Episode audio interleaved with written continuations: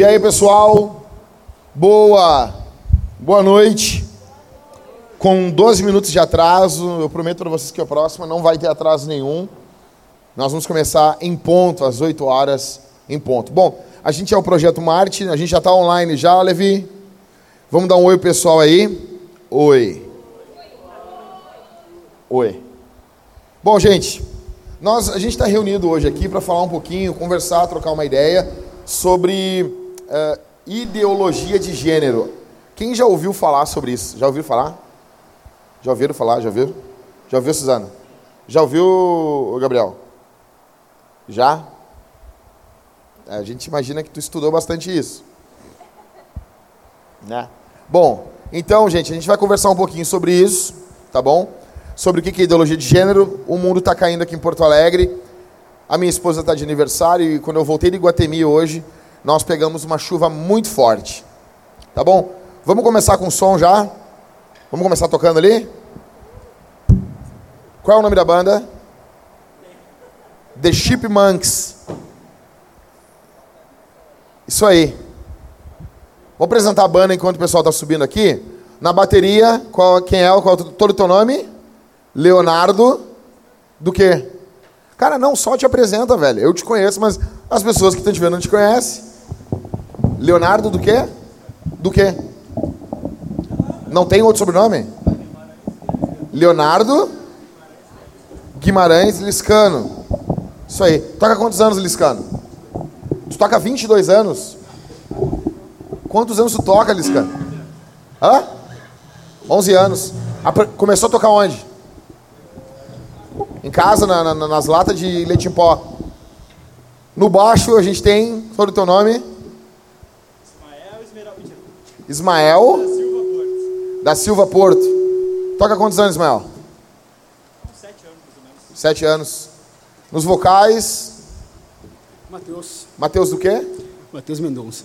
Só Mendonça, não tem outro sobrenome? Dos Santos Mendonça. Do quê? Dos Santos Mendonça. Dos Santos Mendonça, isso, isso aí. aí. Legal. Canta quantos anos, Matheus? Ah, desde os 15. 15. Tá com 16? Quantos anos está, Matheus? 23. 23. Na guita a gente tem o? Juliano Torres. Toca quantos anos?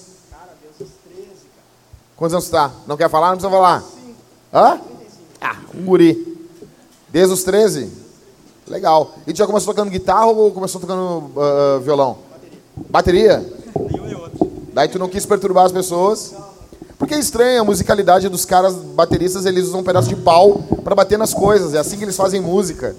Mas tudo bem. Qual é o nome da música que vocês vão cantar? Ideologia. De quem? Então vamos lá, bora.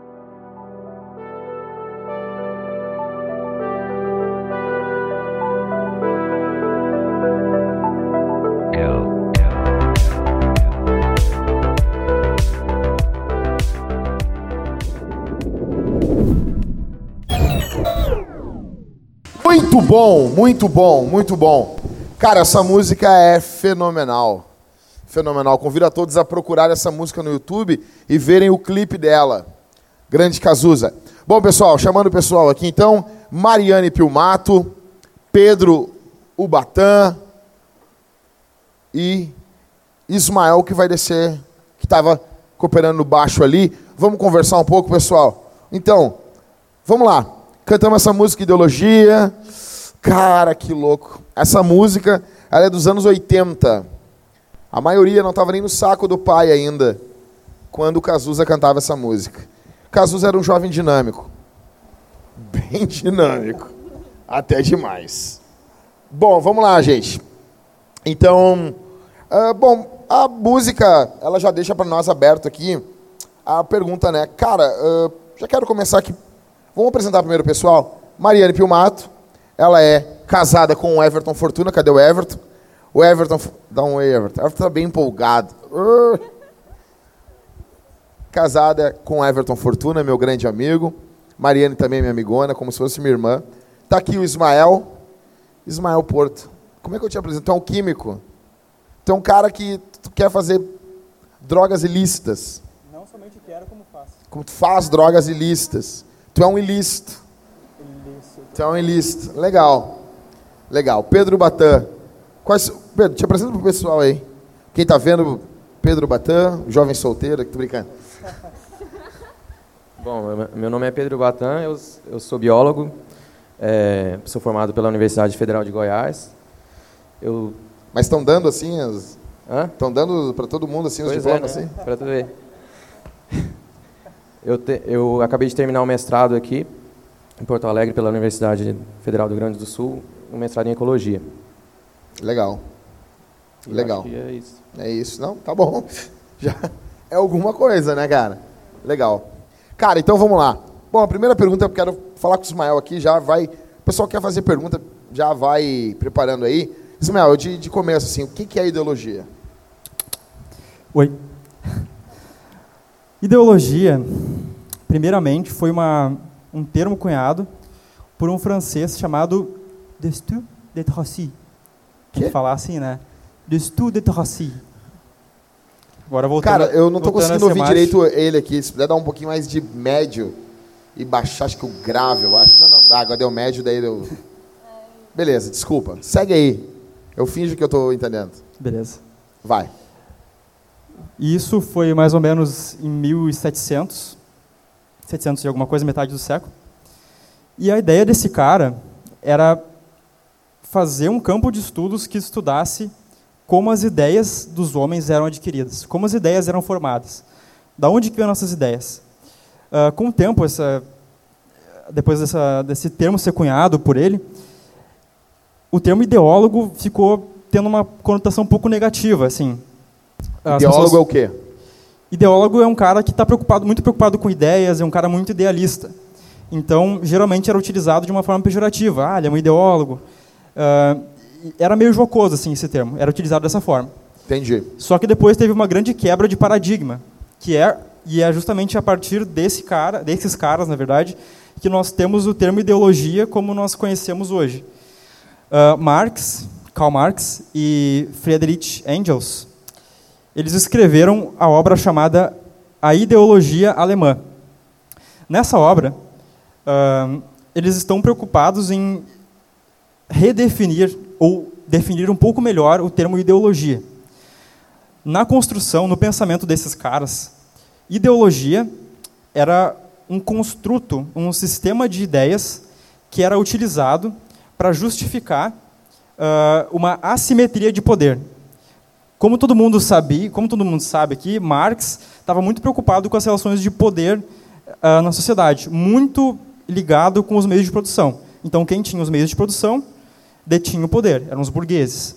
E quem trabalhava para os burgueses era o proletariado, que eles, os trabalhadores, que eles não tinham nenhum tipo de meio de produção. Então, eles não poderiam produzir coisas por si só. Eles dependiam de quem tinha o poder, que é a burguesia. A ideologia alemã seria um esforço, no caso, uma superestrutura, como ele chamava, existia uma superestrutura que era o Estado e as pessoas que formavam as ideias do Estado, que era a igreja, advogados e eh, legisla- legisladores, tinha, e tinha a infraestrutura, que era os meios de produção mesmo, ou seja, os burgueses, os meios de produção, as fábricas. E a ideologia faz- faria parte, então, de uma superestrutura que organizaria o Estado e, a, e essas estruturas menores, ah, no sentido de naturalizar a ideia de que nós temos que ter uma parte que detém os meios de produção e uma parte que detém ah, a força de trabalho. Ou seja, ele queria dizer, não, é natural que existem trabalhadores e, emprega e empregadores. Ou seja, era para manter aquele status de assimetria de poder. Aquele esquema todo que estava funcionando ali. Exato. E hoje, ideologia, o que, que é se tu fosse resumir em 20 segundos, Sim. o que é ideologia hoje? Aí, então, para fazer o link com hoje em dia, a partir de Marx, ideologia ficou conhecido como sendo um sistema de ideias falso, que ele é utilizado para um meio. Hoje em dia a gente usa com esse mesmo intuito. Quando a gente fala ideologia de gênero, a gente está querendo falar de uma coisa um pouco mais pejorativa, que é um conjunto de ideias arbitrárias. Então, no mundo plura- plurali- pluralista como o nosso, porque uma coisa não é verdadeira, O que, que é Pra mim- pluralista? O que, que é pluralista? que aceita diversas ideias. É um mundo plural. Não tem apenas uma visão, não tem apenas um- uma verdade. São várias verdades boiando pela sociedade. Então, no mundo pós-moderno como o nosso e pluralista, ter uma ideologia que não expressa a realidade de maneira verdadeira não é um problema. Porque não tem verdade. Tá, mas então assim, eh, re- resumindo então, ideologia hoje, nos dias de hoje, não é um conjunto de ideias. É um conjunto de É um ideias conjunto de arbitrárias. ideias, mas o termo ideologia é usado ainda de forma pejorativa. Isso. Só que não tem uma conotação tão negativa quanto na época de Marx. Seria tipo assim, ah, um conjunto de ideias que na prática funciona? Isso. Ou, Algo ou para justificar, ou para justificar uma situação que já existe na prática. No caso de Marx e de Engels, eles se referiam à estrutura de poder que existia entre empregador e empregado. E no- nos, nos casos de hoje em dia, existe uma ideologia política de esquerda, outra de direita, uma ideologia a respeito de sexualidade, uma ideologia Entendi. a respeito de várias coisas. Entendi. Bom, tá. Então assim, um conjunto de ideias, dá pra, dá pra, dá pra resumir assim ou não? Um conjunto de ideias que justifica, que justifica Algo certas que- práticas, certas entendi. estruturas da sociedade. Entendi. Um conjunto de ideias que justificam coisas que já existem. Isso, isso. Então seria tipo mais ou menos um rótulo, ou não? não é um rótulo, é um, um conceito estruturante. Ele justifica uma estrutura, entendeu? Tá, mas ele, ele vai simplesmente falar de algo que já está ocorrendo.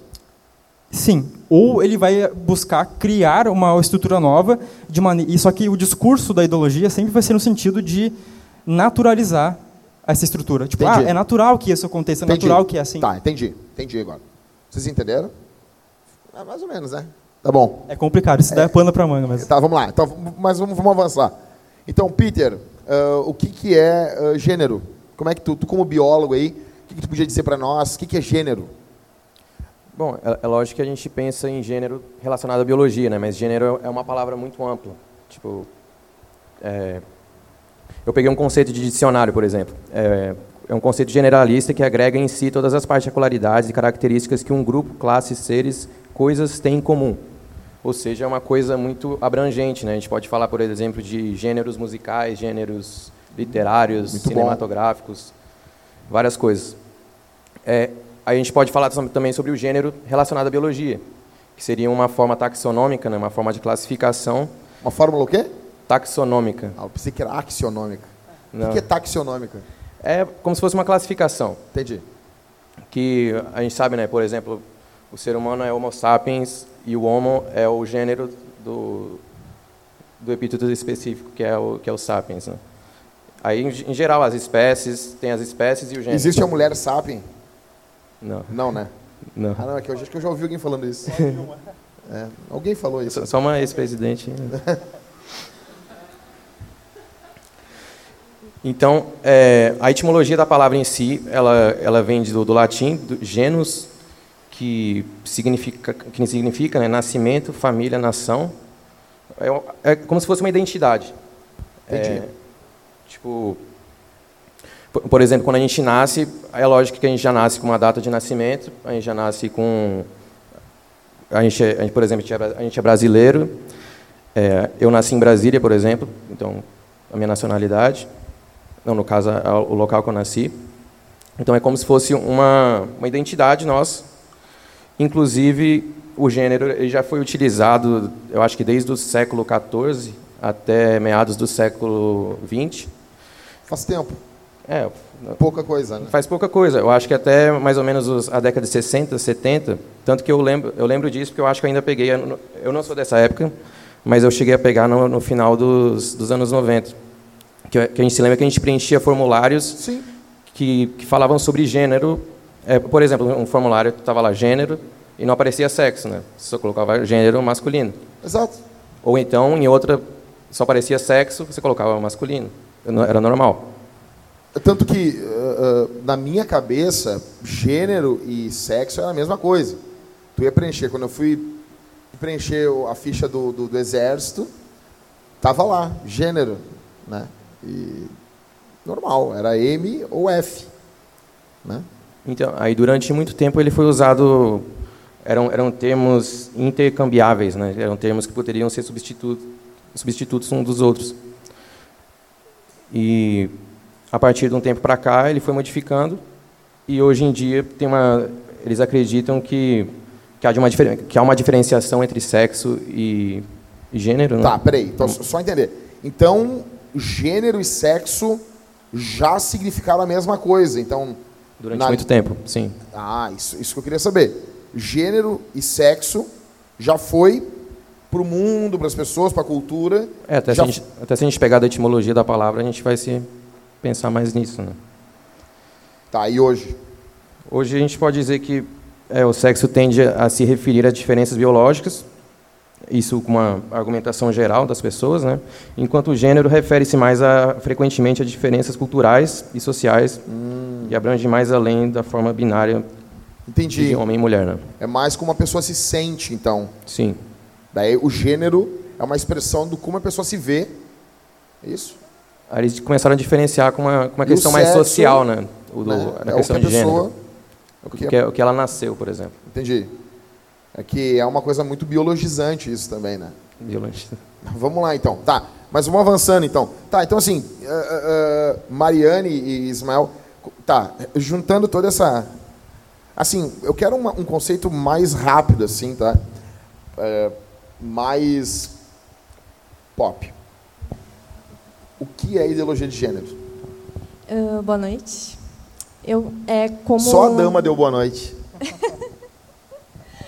como o Pedro estava comentando, e eu acredito, a gente até conversou sobre isso, né, que o cerne da questão é justamente essa separação né, da questão biológica, de como a pessoa nasce, e do que ela sente, ou seja, mentalmente ela tem a impressão que ela está no corpo errado, só que na verdade ela nasceu com um sexo definido, né, biologicamente, ela tem órgãos sexuais masculinos ou femininos. Só que há uma separação entre essa questão biológica e a questão mais mental, mais de como ela se sente. Eu creio que esse é o centro da, daquilo que é ideologia de gênero.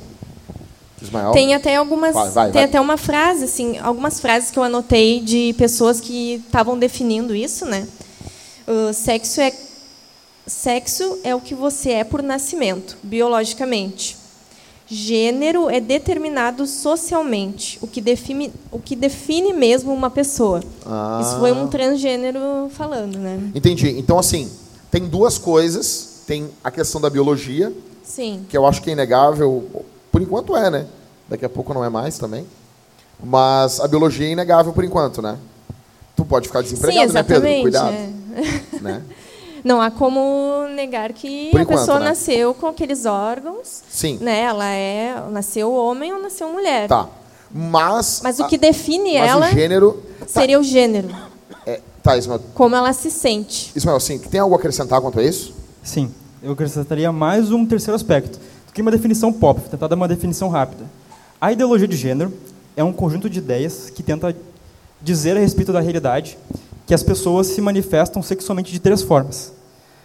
Através do sexo biológico, Tá. através da identidade de gênero e Tá. através da orientação sexual. Opa, opa, opa, opa, são. Peraí, três, peraí, peraí, são três pés, Não é só dois. são três. Tá. E isso é importante a gente ter em mente. Vamos, vamos dar um, um exemplo, então. Isso aí é novo, entendeu? Tá, quer um exemplo Isso aí então? é novo. Vamos lá. Um exemplo. Tá, então assim, peraí, primeiro no conceito ainda. Ela se manifesta de forma Do sexo biológico, sexo, nasceu isso. ali com a tchananana ou com o tchananano. Isso. Né? ok. tá, ainda tá valendo isso. Tá. Daí depois vem a questão da identidade de gênero. Isso. Que é como a pessoa se vê. Se enxerga, se vê, se percebe. Ah, a pessoa se vê, por exemplo, o cara nasceu com um órgão genital, ah, um pênis. Isso. Mas ele se vê como uma mulher que gosta de transar com mulher. Isso. Isso pode. A Pode orientação acontecer. sexual não tem nada a ver com a questão de gênero. Não tem. Não é algo que está ligado. É, tipo assim, ela, Ho- hoje- a pessoa... agora é assim. É, Hoje em dia, essa que é, é a ideologia Ah, de gênero. Então, por exemplo, assim, eu tenho um tio, tio Paulo. O tio Paulo, meu tio Paulo toma cachaça, cerveja, tem uma barriga de chope e ele pode e ele gosta de mulher. E ele pode dizer que ele é mulher. Só que ele é uma Pode. mulher que gosta de mulher. Isso. Sim. Seria ah, um... como é Ele que seria, ele seria um, um homem Trans... transgênero, hétero. só que, ele seria, só que ele seria heterossexual. Porque, na verdade, ele seria um transgênero homossexual. Porque ele é uma mulher que gosta de outra mulher. Embora a estrutura biológica dele seja masculina. Entendi. Para exemplificar melhor, Vocês entenderam, gente? eu vou, eu vou dar um exemplo para talvez É que ficar um pouco assim, mais ó, claro. eu acho que algumas coisas ajudariam a gente a entender isso. Eu acho Tipo- assim, ó, quem viu a novela, aquela que estava dando, qual, é Qual? o nome? ah, lembra? A Força do Querer, não é? Não que é a lembro. Ivana. Ah, aparece o personagem que ela nasceu mulher. Aí ela não está satisfeita com o corpo, ela quer ter um corpo, um corpo masculino. Peraí. Só que ela, Ela, ela, ela nasceu. mulher, ela é uma ela- mulher tá. biologicamente. Biologicamente ela nasceu com a. Tá. Mas ela quer um corpo masculino. Mas ela quer um. Tá. Só que ela sente atração por homens. Só que ela. Hum, Ela, ela, não sente um. atração por mulheres. Entendi, entendi. Mas ela queria ter um corpo de homem. Sim, ela não se vê num corpo de mulher, ela se vê num corpo masculino. Só que ela quer ter atração por. Então são três Homens. coisas. Resumindo, hoje em dia, a- cara da Viviane. Vocês não sabiam disso, né? Por isso que a gente está aqui para explicar. Então tá, vamos lá. Então primeiro é. Resumindo então. Primeiro é Sexo biológico, sexo biológico. Depois- Ideias biologizantes, né? isso. Tá? Segundo, Depois é a identidade de gênero, a pessoa se vê de tal jeito. isso, como ela se Ok. percebe interiormente. Eu me percebo malhado. Não, gente, eu, tô fazendo só para descontrair, mas é para Beleza. Eu me Isso. percebo assim, velho. Tá, vai. E por E último, por último é, a- é, a é a orientação prática, é o, sexual. a orientação Exatamente. sexual da pessoa. des- ou, a- a- ou aquilo que se refere ao desejo dela. Então, assim, a ideologia de gênero seria isso, mais ou menos. Isso. Interessante. Uou! Vamos lá, tem alguma pergunta aí, gente? A gente tem algumas perguntas aqui também. Vamos lá, perguntas? Nenhuma? Eu só, eu tô desesperado.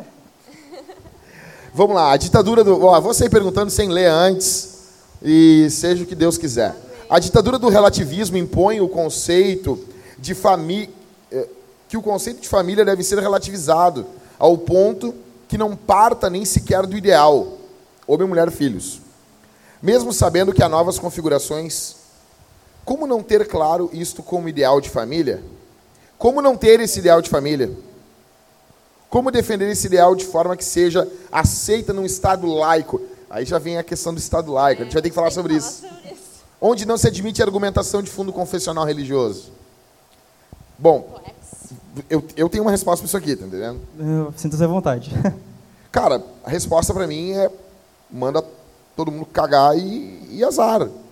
Porque na verdade, não, exatamente. Parece que é uma coisa sem sem reflexão, sem eu acho que em alguns momentos se nós refletirmos sobre o assunto que nós estamos tratando, a gente vai mandar as pessoas a merda em alguns momentos. Aqui, aquela, aquela indignação ela é fruto de muita reflexão. Óbvio que tem gente que sai xingando as pessoas sem refletir.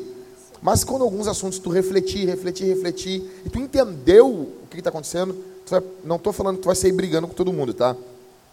Por exemplo, se nós aceitarmos, aqui eu falo como cristão, e aqui eu estou falando em nome de, cara, quem é cristão e quem não é, as pessoas não podem ser relativizadas pelo que acreditam numa sociedade democrática.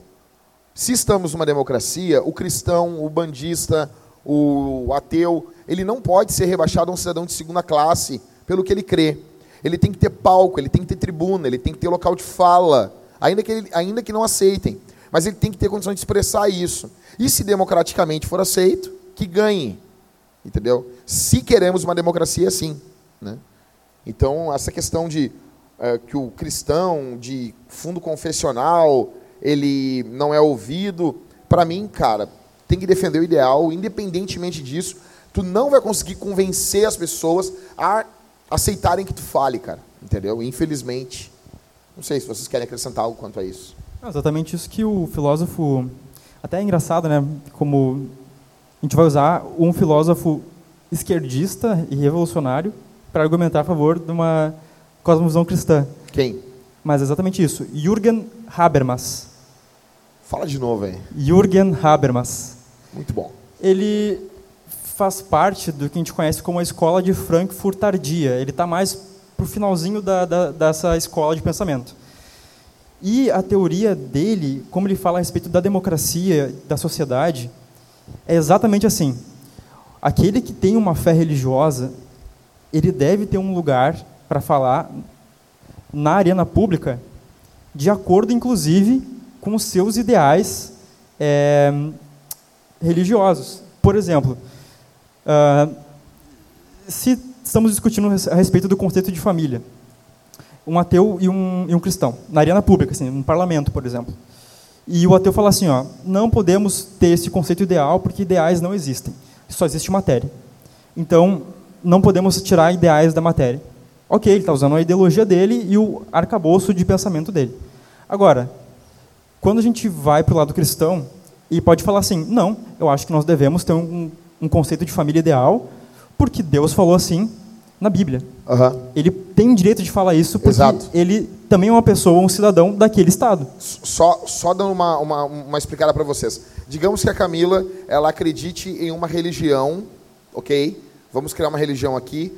Há um bule voador, ele vo- voa e tem uma tartaruga dentro desse bule. Essa tartaruga se comunica por intermédio de uma pena voadora mágica. E todos os sábados, às 13h30 da madrugada, essa pena mágica, que vem de uma tartaruga que está dentro de um bule voador ao redor da Terra, a Camila recebe no quarto dela, na alvorada, recebe uma mensagem por intermédio de uma pena mágica. Ela consegue registrar essa religião no Estado brasileiro. Porque quem os outros são para dizer que isso não ocorre? E ela, com base nessa cosmovisão, ela pode converter pessoas à religião da tartaruga voadora do bule da pena mágica e ela deve ter lugar de fala e viver de acordo com a cosmovisão dessa tartaruga que fala com ela por intermédio de uma pena mágica voando de um bule. A questão é que, tipo assim, todas as pessoas têm uma cosmovisão Exatamente. e algo que elas acreditam, mesmo que elas digam que, são, que não acreditam em nada, porque alguma coisa elas acreditam. Só que quando tu vai falar o cristão, parece que ele é o único que tem que se abster de todas as opiniões. Aham. Porque todas as pessoas utilizam de pressupostos que conduzem a vida dela a alguma coisa. São axiomas, né? Exatamente. Aí quando o cristão, né, é cristão e vai usar o axioma dele, daí não pode, porque daí tu está trazendo a religião. É, então assim, o Estado é laico. Bom, a gente vai ter que falar sobre o Estado laico talvez na próxima semana. É isso Mas aí. beleza, vamos lá, vamos avançar aqui, gente. Ah, acredito que te respondeu, se não respondeu, manda a pergunta de novo e.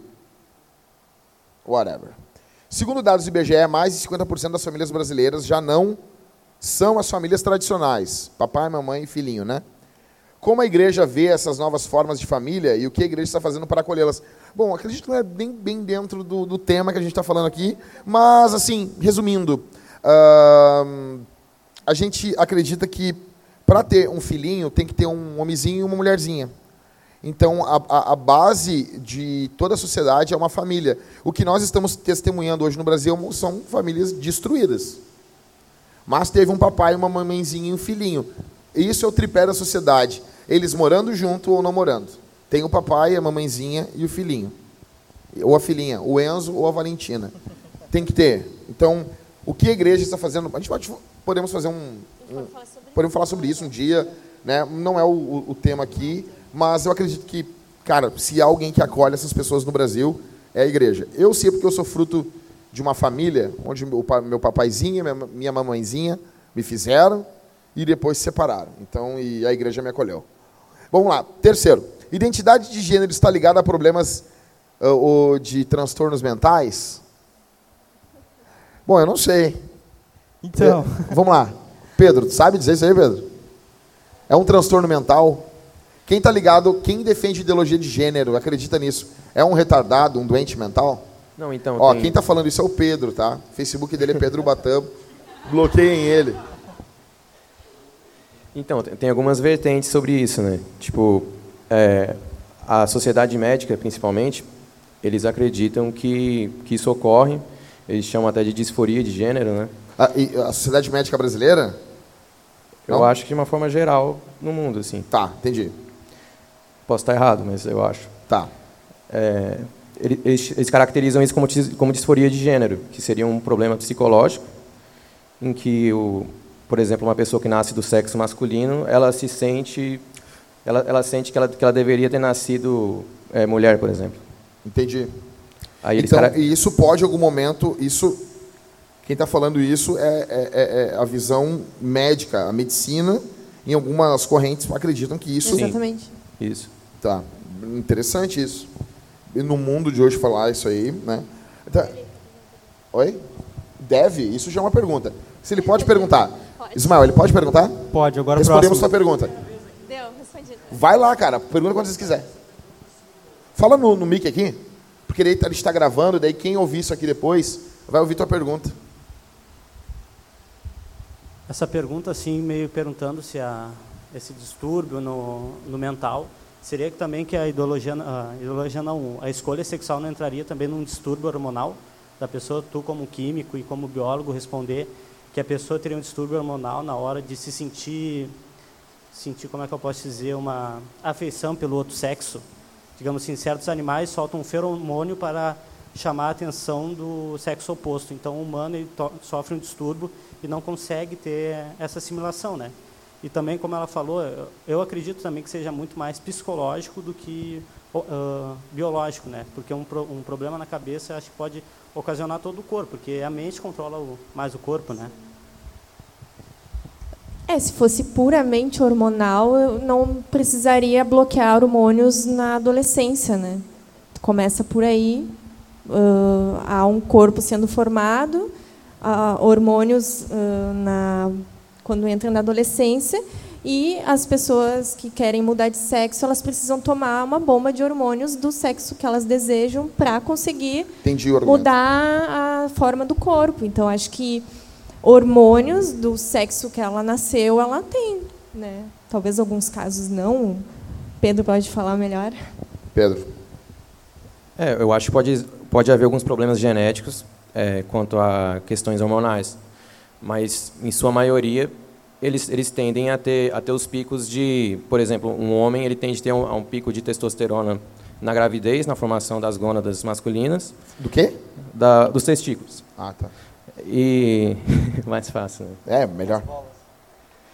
E, e depois um alto pico de. É é lógico que ele, que ele, vai, ele vai tendo testosterona ao longo da vida, mas ele tem um alto pico na puberdade, né, quando chega a adolescência lá, que daí começa a aparecer as características se- secundárias masculinas. É, só que, em geral, é isso que ocorre. Né? Os hormônios eles, eles se mantêm naturalmente. Ma- Mas assim, a, a mulher também tem tos- testosterona, né? Tem, mas em bem menos quantidade. sim, né? sim. E o homem também tem estrogênio, né? Sim, Mas menor, né? isso, pouca Pelo quantidade. menos deve ser, né? Entendi. Era, era para ser, né? Era pra ser. Tá, Mas- mas ficou bem respondido? Não. Não, não ficou. Não. Pergunta então aqui, cara. Vai. Tu não entendeu? Vai. Não, é que eu estou muito também pelo psicológico da pessoa, né? Que entra daí o, o ponto da orientação sexual. Digamos, tu nasce homem, aí tu vive num ambiente onde te ensinam que é normal tu gostar de homem. Então isso acaba te instigando a gostar de homem também, né? Tem um caso é, de, um, de uma cirurgia mal feita numa criança. Ela tinha fimose, era um menino, tinha fimose, e acabaram mutilando o pênis do garoto. Queimaram, literalmente queimaram, era uma criança, pênis pequeno então ainda, né? Exato. Foi, foram fazer uma incisão ali, queimou todo o pênis do menino. Exato. Terrível. Para lidar com a mutilação do, do menino, eles tiveram uma brilhante ideia de fazer o seguinte: vamos é, reestruturar o órgão genital dele e ele vai ter um- uma vagina artificial, mas ele não vai saber porque ele não, não vai ter memórias. E ele era bebê, né? Ele era bebê. É, O que, que fizeram? Fiz- cortaram o, o pênis dele, é, fizeram uma vagina, ah, e depois deram várias bombas de hormônios para bloquear o, a testosterona na puberdade. Então ele continuou com uma quantidade muito, muito baixa de testosterona, quase como uma mulher. E ele foi adquirindo hormônios femininos, adquirindo características femininas ao longo da vida. Só que ele não se via como uma menina, ele se via, ele se sentia como um menino. Nesse caso seria uma, ele seria um caso de transgenderismo, só que no caso cisgênero, seria bem louco. É, mas no fim acabou que ele se matou, os pais tiveram depressão, também se mataram e foi uma história horrível. Moral da história: isso Ele- pode, pode Ele é o isso- irmão gêmeo, né? Eram Isso, dois. isso, eram dois. Acho que o irmão, o irmão dele entrou, em, entrou, entrou para as drogas daí. Eu sei que a a família ficou acabada, destruída, assim. Ou seja, nesse caso, os hormônios não adiantaram para fazer ele sentir uma mulher, entendeu? Deu uma Ne- bomba E nem o meio, né? Porque eles tentaram Exato. criar ele como se fosse uma guria. e não deu, não, Desde não deu certo. pequenininho. Só que ele começou a ter crise porque ele começava a sentir atração por outras mulheres. Isso. E outro, outra situação também é que existe um, um grande número de crianças que se veem como do sexo oposto. Isso se dá antes da puberdade. E em 98% dos casos, 99% na verdade, depois da puberdade, quando há aquele, aquela bomba de eh, hormônios no corpo, isso se ajeita. A pessoa começa a se ver como o sexo biológico dela. Então, pode ter uma influência dos hormônios, só que essa influência seria muito mais diminuta, porque a gente vê que geralmente quando os hormônios eles são regularizados normalmente, a, a pessoa fica normal e quando tu altera esses hormônios, se ela não se vê daquela forma, eh, tu não consegue forçar uma pessoa a se ver eh, como sendo do sexo oposto se tu só mudar os hormônios dela, entendeu? Eles não têm essa influência toda para fazer uma pessoa eh, mudar de gênero. No caso, se vê diferente, sabe, como um outro gênero. Então, pode ter uma influência hormonal também, mas ela com certeza não é tão grande quanto a influência psicológica. Boa. É, tem uma pergunta aqui que eu achei fenomenal. Pessoal, quem quiser mandar as perguntas pela internet, mandar, botar o nome aí, botar da onde mora, time que torce. A gente... Então, assim, a pergunta 4 aqui, eu, eu acho que a gente deixou ela mais para o final, mas é assim: por que deixar o corpo ditar a identidade sexual de uma pessoa e não a sua mente? Essa é uma pergunta fenomenal. Porque, assim, pessoal, olha aqui para mim. A discussão é: não me sinto de tal sexo. Nasci assim, a biologia me catalogou assim alguns anos atrás, mas eu não me sinto isso. Ok, mas quem disse que o meu sentimento é o que importa? Né? É que a gente está numa, numa época que o sentimento é muito válido, né? Mas então eu, eu vou deixar isso para depois. Ahn, vamos mais uma pergunta aqui para a gente já ouvir mais uma música. Beleza. Deixa eu ver aqui, gente. Tá dando pau no meu telefone. Bom, o que, que a ideologia de gênero não é, cara? Porque a gente fala ideologia de gênero, ideologia de gênero, aí o cara já pensa assim nos travestis da farrapos, dos caras usando um sapato, os caras com pomo de Adão desse tamanho, parecendo o Cristiano Ronaldo. O que que... Não, peraí, não. Ideologia de gênero, o que que é? E antes de dizer o que ela é, o que que ela não é? Muita gente faz é, uma cria um espantalho, né, ao redor da ideologia de gênero. Fala assim: "Ah, se tu pode, se tu é um homem, pode se sentir mulher, por que, que eu não posso me sentir um cavalo? Por que, que eu não posso ser uma pedra?" A ideologia de gênero não está preocupada com isso. É um, como eu disse antes, é uma ideologia, então ela está preocupada com um conjunto de ideias que justifica uma visão específica a respeito da sexualidade humana não a respeito de tu mudar de natureza, de tu ser um, um cavalo ou de ser outra espécie. Então isso é um grande espantalho que as pessoas criam e é, e é muito fácil tu bater no espantalho depois que tu cria um, tipo, tu pega uma teoria, aí põe um monte de adereço de, de palhaço nela Sim. e, bah, olha ali, olha que ridículo. Então, assim, o pessoal que defende essas ideias, é- é, seria injusto da nossa parte usar esses argumentos contra eles. Dizer assim, pô, cara, então agora eu me sinto uma, uma meba estolística. Exato. E é, e é importante fazer uma distinção que, por mais que analisando essa ideologia, nós possamos afirmar isso, que, ah, se, então, se, eu, se tu é uma mulher e se acha um homem, eu também posso ser um homem e me achar uma pedra. Por mais que nós possamos fazer esse tipo de, de afirmação, tirando uma conclusão da análise dos fatos da ideologia, não é isso que ela se propõe a fazer. O que ela se propõe explicitamente a fazer é dar uma teoria, um conjunto de ideias que vai explicar a sexualidade humana dessa forma. Ou seja, eles estão olhando um comportamento, eles estão olhando gente, e eles estão se propondo a responder aquilo ali. Exatamente. A gente querendo concordar ou não, pelo menos para a gente poder dialogar com esse pessoal, a gente tem que entender o que os caras estão fazendo. Exato. Porque senão é complicado mesmo, entendeu? A gente ficar, ah, ah, como tu disse, cria um espantalho, ri, ridiculariza, entendeu? E não é isso que os caras estão fazendo. Então, para a gente entender, então, a ideologia de gênero está lidando com o fenômeno biológico, sexual e, Psicológico. e psicológico Da percepção do gênero do da, da sexualidade, né? Tá, ok. Então, assim, a gente pode afirmar isso. Podemos. Beleza. Então, assim, cara, se a gente pudesse falar ah, o que, que a ideologia de gênero defende, Mari? Se algum exemplo de novela, figura pública? Assim, Então é mais ou menos o que a gente estava comentando, né? Que essa questão de a pessoa ela nasce podendo con- conceber na sua mente que ela não deveria estar naquele corpo, né? a Então primeira coisa, então, é, é isso. A pessoa... eu creio que é o centro do argumento, né? É esse. E assim eu até peguei algumas diferenciações Aham. para a gente entender, né? Como acho que foi o Ismael que falou, orientação sexual ela é diferente de identidade de gênero. Quando De- as de- pessoas estão defendendo, elas Sim. estão diferenciando, né? Então a orientação sexual é heterossexual, homossexual, bissexual. Eu sinto atração por mulheres. Homossexual. Eu sinto por homens, hétero. Ok. Eu sinto pelos dois. Eu sou Bissexual. bissexual. Tá. E a questão da identidade de gênero, aí já é ah, várias definições. Né? Eu peguei Então não é algumas. só homem e mulher, então. Não se refere à atração sexual. Não, é como se vê. Como se vê, exatamente. Então, assim, existe algum, alguns tipos, né? Que é o cisgênero, o agênero, o gênero, gênero fluido, Tá, os peraí, peraí, peraí, peraí. transgêneros, são Então é vários só, tipos. então só não, é, não é mais só macho e fêmea mais. Não, porque Tem a vários. pessoa pode ah, se identificar dependendo De uma coisa que de várias variáveis, né? Então, assim, por exemplo, há gêneros. É, a pessoa tem uma identidade neutra. Ela não tem gênero. Ela não é nem homem nem mulher. Tá. Ela não se vê. Cisgênero seria a pessoa que se identifica com o gênero dela, né? Ok. No caso, eu tenho atração por homens, eu sou cis- cisgênero.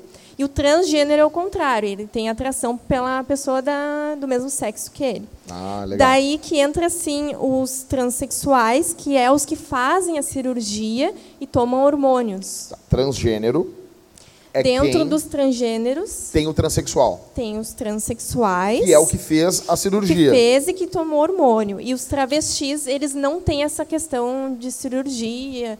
Eles Entendi. só. Então, gay não é igual a transgênero. Não. Isso é um, um- Não significa que seja, né? entendi. Aí tem outros Uou. tipos, que é o gênero fluido. Alguns é, alguns momentos ele se sente homem. E aí passou um tempo. Hum. Envolve álcool? Tempo, eu não digo horas, mas. Talvez uma fase da vida da pessoa ela se sente homem. Aí Festa uma de fase. final de ano, entendi. Carnaval. Carnaval, entendi, entendi. Uma fase ele gente, se sente mulher. se não puder rir, não dá, né, gente? Né, gente? Dependendo da quantidade de álcool, Muda o gênero dela. muda o gênero. Então, ah, pode ser que na, quando ela era criança ela se sentia mulher, depois se sente homem, daí vai mudando. Assim, é um gênero fluido, né?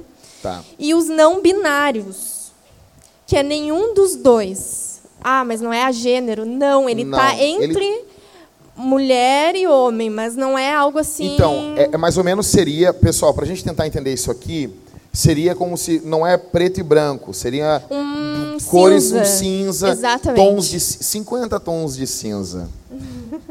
mais ou menos isso, né? Boa. Então, e cada vez mais vai se fazendo teorias de mais e mais tipos conforme a pessoa vai se sentindo, digamos Entendi, assim. entendi. Vocês entenderam, gente? Eu acho a A é uma é um A gênero? A, a É que ele não é nem homem nem mulher. e- não, não, não, Nada. não. Não, ele não se identifica. Olha só. Com nada. Não, isso, É. isso nós, nós, ele- quando a gente fala assim, tem pessoas assexuadas, né? O a é o pronome, é um pronome grego. Ele, não sei se é pronome, mas ele é um, um prefixo. termo grego, um prefixo, isso, isso para não, né? Então, Negação. anomia, sem regras, a, a, assexuado, sem ah, preferências sexuais. Alguns vão dizer que os, ah, quando Jesus fala que alguns se fazem eunucos pelo reino de Deus, são aqueles caras que escolheram não casar, entendeu? Só que tem uns que já são eunucos, Jesus diz. Alguns vão dizer que são esse tipo de caras. Nós conhecemos pessoas que, cara, eles não têm interesse sexual. É, tipo assim, ó, eu uma pessoa que é a gênero, digamos. Eu chegar pro Ismael e perguntar, ô Ismael, tu é homem ou mulher? Ele vai dizer, nenhum. É, só que Entendeu? essa é a visão da cultura, né? É. Por exemplo, nós acreditamos, ou pelo menos acho que acreditamos nisso, que ele tem um sexo, só que ele não tem atração sexual por nada, entendeu? Isso existe pessoas assim. É, ele não se identifica porque a orientação sexual é diferente da questão. Sim. Ele não, ele não, tipo assim, ele não é nem, ele diz assim, ele não sou nem homem nem mulher, que é o que diferencia dos não biná- dos não binários, que ele vai dizer, eu sou um pouquinho dos dois, entendeu? É, o não binário é tipo assim, tem pessoas que falam inclusive assim, ó, eu sou 70% homem e 30% mulher. Exatamente. Sim. Então no vestuário, até no vestuário deles, eles podem usar Pronto, é isso. eles podem usar elementos femininos e masculinos. Que é o que estão fazendo gente. com as crianças agora, os bebês, em alguns países, que eles não querem criar aqueles bebês conforme o que eles nasceram. Quem é que viu a propaganda com a Celine Dion? Ou seja, Exatamente. mais ou menos isso. É. Gente, por que que é interessante a gente entender isso aqui? Porque a gente vive com esse tipo de gente. Sim. E tem que entender o que os caras estão dizendo, entendeu? Que eles vão falar um monte de palavras aí que. Bom, vamos ouvir mais uma música aí, gente, pra tentar digerir isso aqui, a gente chegar depois no, no- mais um bloco. Vamos lá, vamos de. É rock ainda? Cara, aumenta essa guitarra, que essa guitarra tá muito baixa ainda, velho. Eu quero ver a guitarra, velho.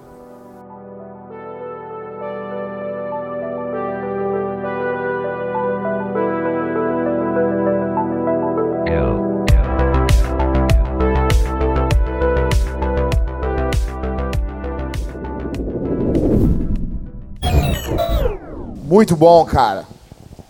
Muito bom. Nós queremos. Vamos fazer uma noite ainda de. Só de festival de bandas aqui, cara. Tô louco pra fazer isso. Trazer várias bandas aqui, sem choradeira. Som pegado. Bom, voltando aí, pessoal. Vocês são ligados aí no Projeto Marte. Vão mandando suas perguntas para o telefone da Vintage, né, linda? Ok, deixa eu falar um número para vocês. Ahn, é DDD 51, telefone é 99 232 6002. Repetindo, DDD nosso 51, Porto Alegre aqui, Rio Grande do Sul, a terra só de gente bonita e humilde. DDD 51 99 232 6002. Vai mandando suas perguntas. E a gente tem mais algumas perguntas aqui, cara. Vamos lá. É, cara, por favor, não mandem perguntas muito longas. Os caras mandam, cara, uma tese de doutorado de perguntas. Ah, o Jonathan, Jonathan, o tamanho da tua pergunta, Jonathan.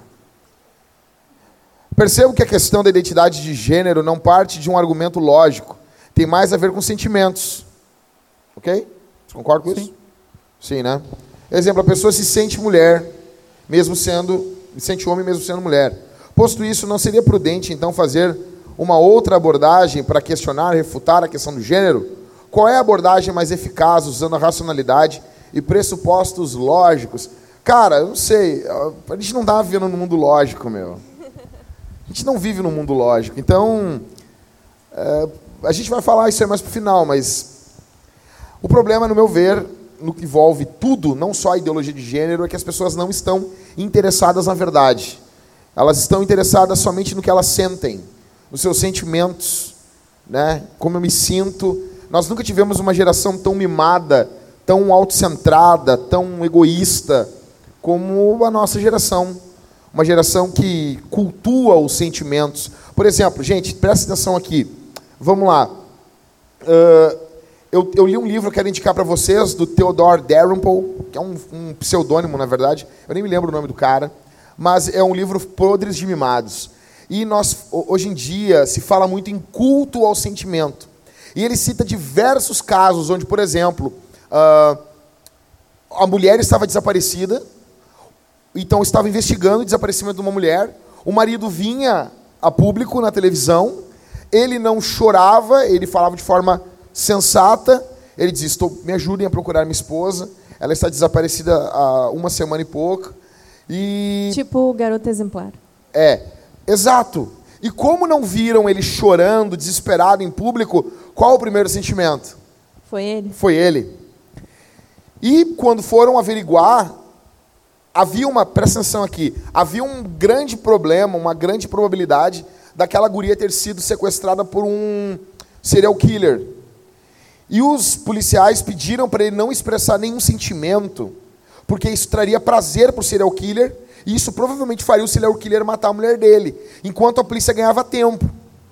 Então aquele homem se segurando para não chorar diante das câmeras, foi julgado pela opinião pública como sendo o assassino da mulher. E eles foram resolver o caso depois de meses depois. Só que a opinião pública esmagou o cara. Por quê? Porque ele não demonstrou sentimentos na frente de todo mundo. E nós vivemos um período hoje extremamente sentimental. E cara, não sei, aqui abrindo um, um parêntese meio louco aqui, vocês não notam isso? Isso, isso não está extremamente ligado com a ideologia de gênero? Eu me sinto assim, entendeu? Sim, as grandes questões da filosofia, elas basicamente morreram, assim. Por exemplo, o que é a verdade? Aquela pergunta de Pôncio Pilatos para Jesus, né? O Sim. que é a Ah, verdade? se eu sinto que a verdade é alguma coisa, é porque é. Exato. é, a gente perdeu o interesse pela realidade. E aí parece que a ideologia entra em jogo, que é criar estruturas para justificar ideias que eu gosto mais. E a- o ponto central de, de tudo é aquilo que eu gosto. Se algo confronta aquilo que eu quero, alguma coisa que eu, que eu quero, que eu gosto, aquilo não é verdadeiro.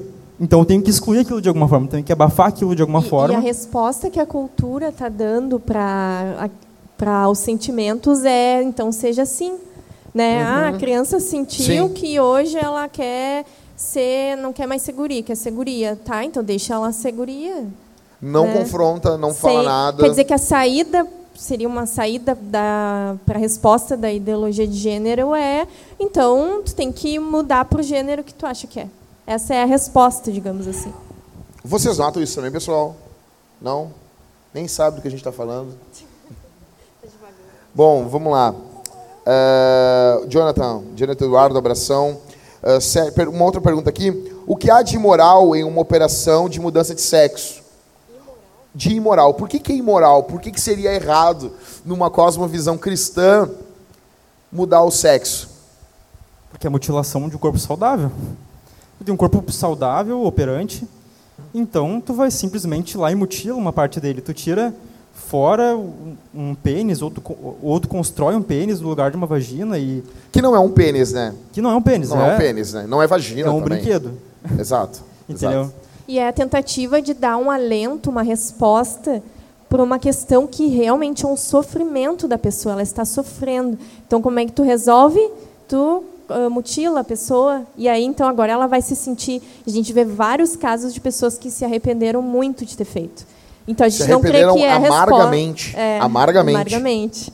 Não cremos que é a resposta para o sofrimento daquela pessoa é simplesmente ela tomar uma bomba de hormônios que ela vai ter muitos problemas de saúde, além do mais tirar órgãos saudáveis dela, né, para daqui a pouco ela se arrepender e e aí se acontecer. É como se fosse uma mimética, entendeu? Como tu tá imitando uma coisa que tu queria ser, e tá todo mundo fingindo que tu é aquilo, mas tu não é. É, é mais ou menos como o quem humano? Não, né? Não, cara, é uma pergunta de verdade mesmo. Todo mundo lida com quem humano. Por que estão rindo ali, velho? Não, é sério, eu tô Se tu parar para comparar, por exemplo, assim, outros tipos de casos de mulheres, por exemplo, que se veem como se elas tiver, fossem acima do peso e elas são anoréxicas, mas elas enxergam aquilo, qual é a resposta? Então, Sim. ou alguém que, por exemplo, assim, aconteceu lá no Canadá, um senhor que já tinha acho que uns oito, dez filhos, não sei se tu, tu lembra desse caso, e ele simplesmente ele disse não, agora eu sou uma menina de seis anos. Qual o nome dele? E Vocês foi- sabem? Ah, eu não me lembro. Deixa eu ver se eu anotei. Sabe isso aí, Cris? Procura pra nós aí. Faz favor. Mas ele é um é, ca- é- é bem interessante esse caso. Mas ele é um Ah, caso é, de ah, eu transgenderismo. não anotei. Ele é um transcronogênero. Tá, mas Crono aí que de- tá. crono de ah, tempo? De tempo. Porque É. ele, tá dizendo, tipo, ele tinha 50 e poucos anos e dizia que tá É, certo. 60, é por aí. Tá, Tá, mas então, aí, aí, aí, dá. aí de forma. Não, mas a pergunta é assim. Por exemplo, ah, vamos lá. A gente tem aqui, alguém aqui com. com 15, 16 anos? Não? Não? Não? Não, dobro não. Não, mas alguém menor de idade. Tem aqui alguém menor de idade? Não tem? Todo mundo velho, idoso? Tá, mas digamos. Ah, quantos anos, Matheus? Não, tu é velho, né, Matheus? Tá bom, desculpa, Matheus. Desculpa. Esperto é firma, pai. Não, não. Que isso. Mas assim, vamos lá. Digamos que o cara tem então agora 15 anos de idade e ele se sente com 30. Ele pode tirar a carteira de motorista? É, Deveria, né? Sentido lógico, eu estou me sentindo com essa idade, eu tenho que ter direitos, né? E aí nós Por que não? nas contradições e aonde que esse pensamento que Por exemplo, eu sinto que o sinal verde, ele. Eu sinto que o vermelho é verde. E o cara vai me multar. Não, eu sinto que. Não, sério. É sério.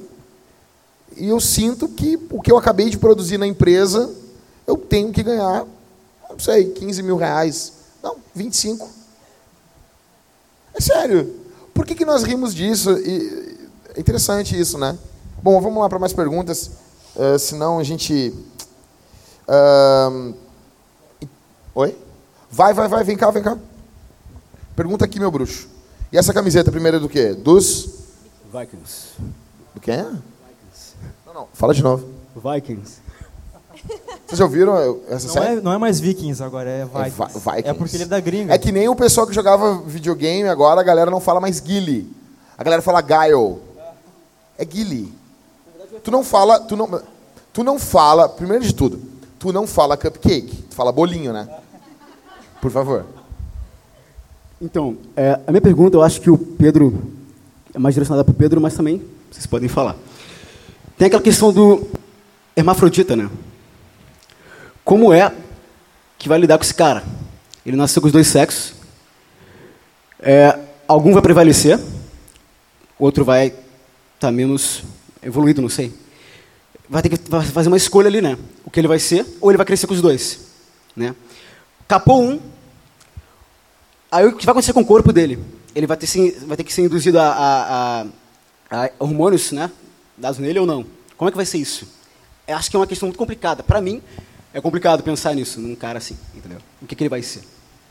Muito boa pergunta. Pedro, Boa e aí, Pedro? O que, que, que nós vamos responder? complicado, né? Mas é, existe esse caso assim de hermafroditismo em seres humanos, lógico. Uma pergunta, é hermafrodita ou hemafrodita? Hermafrodita. Ema. Não tem um R depois? Não.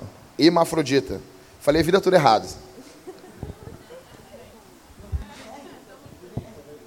Hemafrodita. Não, tem, tem, tem depois do F, né? É, não tem hermafrodita, não é, né? Não. Ok. Eu, eu, eu falava também coliforme fecal também.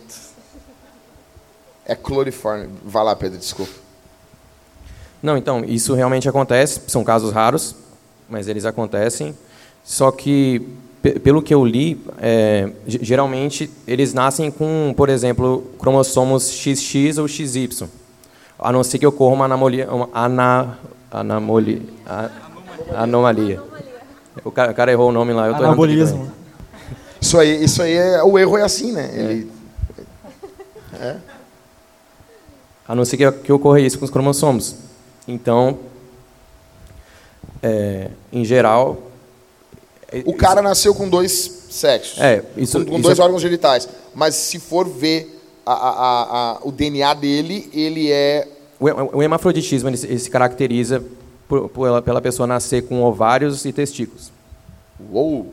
Só que assim, ah, até onde eu saiba, tu pode confirmar, não existe uma pessoa que tenha nascido com os dois órgãos em pleno funcionamento, Não, né? É não. sempre um que prevalece. É, tipo, eu, eu, pelo que eu entendi, eles nascem com testículo e ovários, não necessariamente com vagina e, e, e pênis, né? Só que. Então, é um caso muito raro. Só que, geralmente, eles nascem ou XX, que XX é os cromossomos que, que significa que, que a pessoa é fêmea, né? E XY macho. Ou, ou pode ser que ocorra alguma, alguma anomalia. Boa. É, Uma anomalia ah, cromossômica. é, por exemplo, é, existe o triplo X, é, XY. O Vin Diesel, né? É, o Vin Diesel. Isso mesmo. Só que, tipo, é, por exemplo, uma pessoa nasce hemafro- hemafrodita. Ela, ela nasce com cromossomo XX. Então, teoricamente, ela é mulher. Só que aconteceu alguma coisa hormonal, ou, por exemplo, pode ter acontecido um erro genético, que um cromossomo, uma parte do, do gene do Y se ligou ao cromossomo X. E então a pessoa teoricamente ela é mulher. Então ela sabe qual é o sexo dela, só que ela nasceu com esse problema genético, que é o hermafroditismo. Vocês entenderam? Entendeu, o, o, entendeu, o Matheus? Convenceu ou não convenceu muito, Matheus? Quem se lembra aqui da novela que tinha a Buba? Quem se lembra da Buba? Não lembro. Foi Sim. a primeira vez que a Globo uh, colocou uma hermafrodita na novela. Era uma mulher, isso década de 90. E eu não lembro o nome da atriz agora, e era, ela tinha esse nome, a Buba. E tratava sobre esse drama dela, entendeu? Né? Mas, se não me engano, ela era uma mulher. Não, não, isso, isso foi uma novela da Globo, dos anos 90. Né? Depois pode pesquisar e ver o nome dela. Mas tá, seguindo então, gente, vamos lá. Vamos lá, porque é uma loucura aqui, cara. Ó, mandaram para mim aqui. Eu vou mandar aqui o, o pro. Foi tu que mandou para mim, Cris? Bota no telão depois aí. Deixa engatilhado para botar no telão essa foto aqui, que ela é bem interessante. Vamos lá, vamos rapidão, vamos bate pronto. Como a- uma criança tão jovem pode ter conhecimento para se enquadrar, daí botou numa, numa palavra totalmente junta, assim, numa lógica de transexualidade, sem espaço nenhum. Tá, vamos lá. Como que uma criança ela pode saber como que ela se enquadra? Por exemplo, uma, uma- eu tenho uma dificuldade muito grande quando eu falo com, com pessoas, elas falam sobre suas orientações sexuais da infância. Velho, eu não me lembro da minha orientação sexual quando eu nasci. Na verdade, eu não me lembro nem do dia que eu nasci, eu não me lembro nada que eu fiz. Outra coisa, quando eu vejo uma criança, um bebê, eu não consigo ver quando ela rota como um homem ou como uma mulher. Sério, vocês estão entendendo o que eu estou dizendo, gente? Porque as pessoas falam assim, não, eu, eu, sou, eu sou mulher desde que eu nasci. Cara, tu não lembra. Tu não lembra como tu nasceu. Ah, e outra, as pessoas dizem, não, mas eu conheço o sobrinho da fulana ali. Aquele ali era gay desde pequeno. Ok, desde quatro anos, cinco. Agora, tu não consegue ver uma criança chorou assim, hum, chorou meio gay. Não tem como. Não, é sério, é sério mesmo. Então, primeiro de tudo, eu acho que é um. As pessoas estão esticando essa percepção. Óbvio que pode ter uma percepção é, bem, bem nova. A criança já dá alguns traços, é, quer usar a roupa da mãe, ou às vezes é só porque a mãe exerce influência, o pai exerce influência, mas ok, as pessoas interpretam assim. Ele é um gayzinho, é uma gay, ou seja, é um. As pessoas interpretam de diversas formas. A questão é, como que uma criança, velho, vai saber o que ela é? Como que uma criança de seis anos de idade vai falar sobre que ela sente atração? Atração de quê, velho? Exatamente, tipo, o que a ideologia de gênero vem trazer é justamente se a criança não se enxerga do sexo que ela nasceu, ela já vai tomar uma bomba de hormônios lá pelos seus 13, 14 anos para bloquear. Mas como assim? Que maturidade ela tem para dizer que que não, é aquilo ali Os pais já vão acreditar naquilo, já vão É, seguir. ou pior, eh, se não me engano, tinha Ainda ou não, tem não, tira ali, tira, depois tu bota para nós ali. Vai. Ah, se não me engano, tem um projeto de lei, ou tinha, se alguém souber, pode me corrigir, que se a criança ela se vê, tipo assim, 5, 6 anos com outro sexo, ah, além da aprovação dos pais, a escola pode tratar aquilo ali, ou seja, sem consentimento dos pais. Ah, os pais não definem. É, tipo, como se agora, tá, agora eu vou te tratar que nem guria aqui no colégio. Tipo assim, independente se teu pai quer ou não, sua mãe quer ou não. Ah, lem- lembrando que a gente, a pessoa é maior de idade, faz o que quer da sua vida, mas eu fico preocupado mesmo quando envolve criança, né? Bom, não sei o que você tem a dizer também, Ismael. Acho que uma criança tem condição. Eu não sei, cara. não- vou dizer para vocês assim, eu não tinha condição nem de escolher o que ia comer. Tipo, a minha mãe, ela me dava suco de tomate. Alguém aqui acorda com vontade de tomar suco de tomate? Você imagina isso, cara. Eu odeio suco de tomate até hoje. Comer bife de fígado. Por quê? Eu não me decidia, nem a roupa que eu ia botar. Hoje em dia as crianças estão decidindo se vão. Não sei. É que com as crianças também a gente tem um, um problema a mais. Quando uma pessoa está formando na sua cabeça os conceitos macho, fêmea, os papéis de cada sexo, como a cultura estabelece, tudo isso é muito novo para ela. E ela não teve tempo de percepção disso. Então pode ser que ela veja alguns elementos que atraem ela no sexo oposto. E assim que ela percebe que ela tem um órgão sexual, que é, bah, então eu sou menino, porque minha mãe falou que eu sou menino. Mas eu gosto, eu acho tão bonito maquiagem. Eu acho que eu quero Aí- ser menina. Aí o adulto interpreta isso como Exatamente. se. Entendi. Porque na cabeça dela, só porque ela admira uma característica que está presente no sexo oposto, Uhum. ele, ela quer se apropriar daquilo. Que a beleza captura a, a- a atenção dela Exato. e captura é, o seu afeto, o seu desejo. E ela não sabe muito bem como se apropriar daquela beleza e ela quer ser aquela beleza. Mas a verdade, cara, ah, dentro da heterossexualidade, existe uma admiração enorme. Sim, sim. Por exemplo, eu, eu acho lindo muita coisa que envolve a minha esposa, entendeu? Então, daí eu seria homossexual. É complicado isso, né? Exato. É, na- para uma criança, tu não sabe exatamente o que, que ela está pensando. Como, tu vai como ela vai definir se ela quer apenas expressar uma admiração extrema por alguma coisa. No caso, ela vê beleza e quer se apropriar dela de alguma forma, não sabe como fazer, então ela quer ser aquilo. Mas ela não sabe que tem barreiras que ela não pode, não pode tra- ah, transpassar, né? Então, quando a gente trata com criança, a gente deve ter muito cuidado. E como a Mari falou, existem vários pais que fazem esse bloqueio hormonal para a criança não desenvolver as características do sexo dela, biológico. Cara, eu tenho a impressão que essa galera faz isso pra lacrar, É, Pra ser aplaudido, porque é quase uma cara, experiência, né? exato, usam a criança como como um bichinho de experiência. Por quê? Para botar um textão, para ser aplaudido, para ir na Fátima Bernardes. E depois a Fátima Bernardes vai com a família tradicional dela lá para Disney. Exatamente. Legal então, é isso, muito né? complicado. É, bom, vamos lá, gente. Vamos dar um, um corridão aqui, vão mandando as perguntas e vão ouvindo também aqui, ó. Ah, quais são os, rapidão, os meios, os principais meios de propagação da ideologia de gênero? Tá Na, na mídia, Ismael. Ismael na mídia, a Mari nas faculdades, Pedro nas comunidades, vamos lá.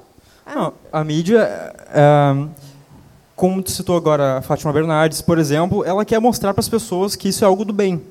Então, tu aceitar o diferente, eh, esses ideais, a diferença, pluralidade, igualdade, tolerância, isso é tudo muito propagado. Ah, e se repete tanto isso através da televisão, dos jornais, e as pessoas sofrem tanta retaliação por afirmações que eles dão em entrevistas, por exemplo, a pessoa acaba se sentindo acuada por ter uma opinião diferente. Aham. Então, é como se fosse uma violência simbólica, para Aham. dizer bem a linguagem da, de Frankfurt, né? Aham. Uma violência simbólica que a pessoa se sente obrigada a Uma- adotar que é aquele tipo de pensamento. Uma microagressão. É uma microagressão, como diria Essa Foucault. é, é, Exatamente. exatamente. Vamos lá, Mari. Tá, então assim, as mídias, Ismael. Mari, algum outro meio de É, propagação? ah, tá em tudo, né? Tudo que a gente vê, mas assim, falando um pouco das faculdades, escolas, né? Tu tá estudando onde, Mari? Na URGS. Tu nem vê isso lá, eu acho, né? Não. É engraçado porque não se admite uma outra opinião, né? Já se coloca, Mas eles não são tolerantes, Mari. então, né? Não Mas são sério, eles tolerantes não com os intolerantes. Mas eles não, não sério mesmo, É gente. que a gente é intolerante. Eles não estão defendendo a intolerância. Então, mas assim, já se coloca como uma verdade absoluta de que não, e é é esse o caminho, né? Seguir assim, mudar o sexo, tudo. Sendo que a gente já até pesquisando viu que muitos homicídios ligados à mudança, desculpa, suicídios ligados à mudança de sexo. Então, assim, não se Como assim? aceita. Como assim? o quê? Mudan... Suicídios? É, a gente estava vendo até uma pesquisa em relação a hum, os transgêneros, né, quando eles mudam de sexo, tomam hormônio e tal, que a taxa de suicídio ainda é muito alta. Ah, não que necessariamente as pessoas vão se Aham. suicidar porque elas fizeram A a, cirurgia. cirurgia. mas a gente já pode ver que a cirurgia ela já não está respondendo a, a vontade. Satisfatoriamente. Exatamente. Não Satisfazendo resolve o aquela agonia que ela tem. É, é mais ou menos assim. Eu vou, Então- eu vou- eu vou- vou dar um exemplo assim. Eu faço uma cirurgia de redução de estômago. Eu vou continuar com vontade de comer uma pizza inteira. Porque a vontade está na minha mente. Eu posso Exato. mutilar o meu estômago Exato. e eu vou sofrer muito. Eu não Eles vou... estão percorrendo o caminho inverso. Através de uma mudança estrutural no corpo, eles querem alterar aquilo que Ok. está na mente, mas Ok. não tem como fazer isso. Exatamente. Então, assim, a pessoa acha que ah, vai fazer a mudança de sexo e amanhã, eu vou fazer hoje, amanhã eu já vou olhar no espelho e eu vou me sentir mais mulher. E aí, daqui a pouco, muitas vezes, ela se olha no espelho, a pessoa, e pensa: não, eu sou um homem mutilado. Entendi. Né? Pe- E daí, só que aí que tá, por quê? Ah, só de tocar no assunto, da gente levantar a questão e dizer assim, ó, provavelmente não é esse o caminho, já se torna um burburinho e algo assim, ó, intolerante. Sério? Quer dizer assim, ó, sim, ah, inclusive tem um médico, não lembro de onde, que ele está sendo investigado por ele não ser a favor da mudança de gênero. Então, assim, quer dizer, a gente não pode Da ah, mudança do. Da mudança. da- de fazer cirurgia. Tá, entendi. A gente não pode dar outros tipos de saída para uma pessoa que não quer ah, continuar sofrendo, mas também ah, ela a saída então é mudar o corpo. Não, não, não existe uma outra saída, né? Se tu não, der outra mas- saída, tu é intolerante. Sim, tu é... se a pessoa vai num psicólogo e quer ahn, tratar isso para que ela não seja mais assim, não, não pode O tratar. lance da cura gay que eles falaram, eu me lembro não pode quando- tratar. que eles falaram como. eh, Não como- dá opção para a pessoa, entendeu? o, o profissional não pode ajudar, mesmo que a pessoa peça. Exatamente, porque isso é homofobia e não sei o quê. Ah, quer dizer que a ditadura agora não permite que a gente levante outros modos de ver a situação e tentar melhorar a vida daquela pessoa que não seja se mutilar. Quer dizer que só assim que a pessoa vai se sentir bem consigo mesma. Então aí tu vê nas universidades, nas escolas, algo como se fosse óbvio que é assim. E se tu falar alguma coisa contra, uma gritaria dentro da sala de aula. Não passarão? É, tipo assim. Pedro, uma pergunta. Cala tua boca que tu não sabe de nada, tu nem é isso aí, tu quer falar. Pedro, é uma pergunta. eh, eh, mas eu acho que na comunidade científica isso não ocorre, né? Isso deve, na minha cabeça, assim, isso deve ocorrer, ah, talvez no ensino médio, talvez na- nas universidades, mas eu acho que assim, quando no que envolve academia, comunidade científica, daí já não tem isso ainda, né? É, depende. Como assim? É porque eu, eu pe- pesquisando a respeito de ideologia de gênero em artigos científicos em geral, eu encontrei que, que, que há uma divisão. Por exemplo, a, os artigos mais ligados à biologia, a ligados à ecologia, existem muitos artigos que defendem a ideologia de gênero. Sério? Sério. E já, já a comunidade médica em geral, artigos relacionados à medicina, é o contrário. É como se os médicos fossem mais conservadores e os biólogos. Isso. Mais progressistas. Isso faz com que haja E- e- essa, Tá, peraí. Mas isso então. esses dois times. isso mexe também na consequência. Por exemplo, se a pessoa já vai fazer uma pesquisa com uma opinião formada, eu acredito que o resultado dessa pesquisa ele é comprometido, né? Verdade. Ele já é meio viciado, né? É como tu pegar um dado viciado para fazer um jogo, né? Sim. Eu, eu até, até lembrei de um caso de, de, por exemplo, há um tempo atrás, eu, eu e o Marco, que para quem não conhece é um outro biólogo aqui da igreja, é, a gente entrou numa, numa discussão sobre aborto.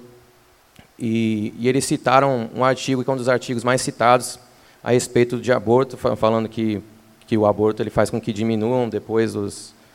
Se você liberar o aborto, faz com que os números depois diminuam da, de aborto. Só que, só que a, a empresa que financiou esse artigo foi uma empresa de aborto. ah, entendi. Então, tipo, como é que você vai confiar nisso, entendeu? É um artigo científico. Eles mascaram os dados, É. né? Então, tipo, Mas, não, é- mas isso aí é óbvio que se tu pegar os números dos Estados Unidos, quando liberam o aborto, e até hoje os números estrondosamente vão subindo, cara. Só que é engraçado que eles. É, é uma meia-verdade. Porque é o seguinte: vamos supor, o número de abortos antes da, da lei Roe versus Jane, né, que foi conhecida- ficou Aham. assim conhecida né, a lei, antes de ser liberado, sei lá, tinha hum, mil abortos por ano. Mas antes de ser liberado também não tem nem como saber também. né? Exato, mas assim, digamos que eles saibam, que eles tenham a noção disso. Tinha mil abortos por ano. Depois que liberou, ah, depois, sei lá, de uma semana depois que liberou, aliás, um, um ano depois que liberou, o número deu uma explosão lá em cima, tipo, passou de mil para 10 mil. Tá. Só que depois de cinco anos, de 10 mil passou para 5 mil. O que, que eles falam? Ah, viu? O número de Ah. abortos passou de 10 mil para 5 mil. Ah, entendi. Então, né, bah, diminuiu depois de um tempo, então Sim. vamos liberar o aborto. Mas em relação ao início de tudo, aumentou Aham. cinco vezes mais, entendeu? Entendi. E é isso que acontece, geralmente. E é esse tipo de coisa que acontece é, também em relação aos artigos científicos em relação ao transgenderismo.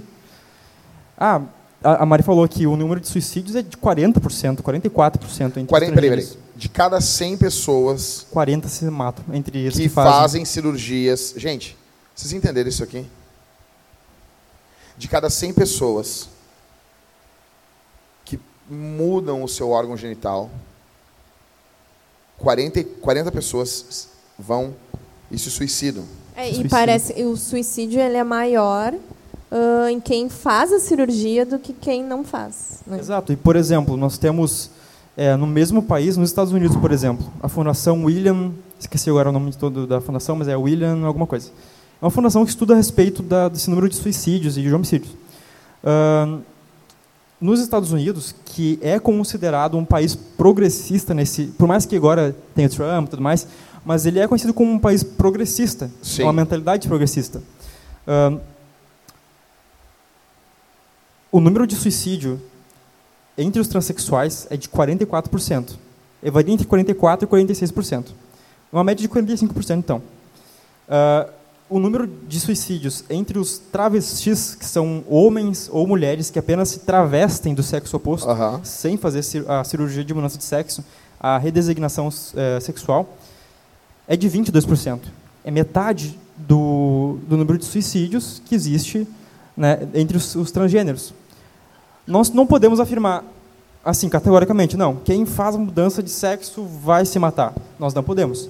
Mas tem uma ligação íntima, parece ter pelo Não, menos. um- não, uma coisa é o fato, outra coisa é o que tu vai fazer com o dado, né? Exato, exato. Então, assim, o, da, o fato é esse. De cada 100, 45 se matam.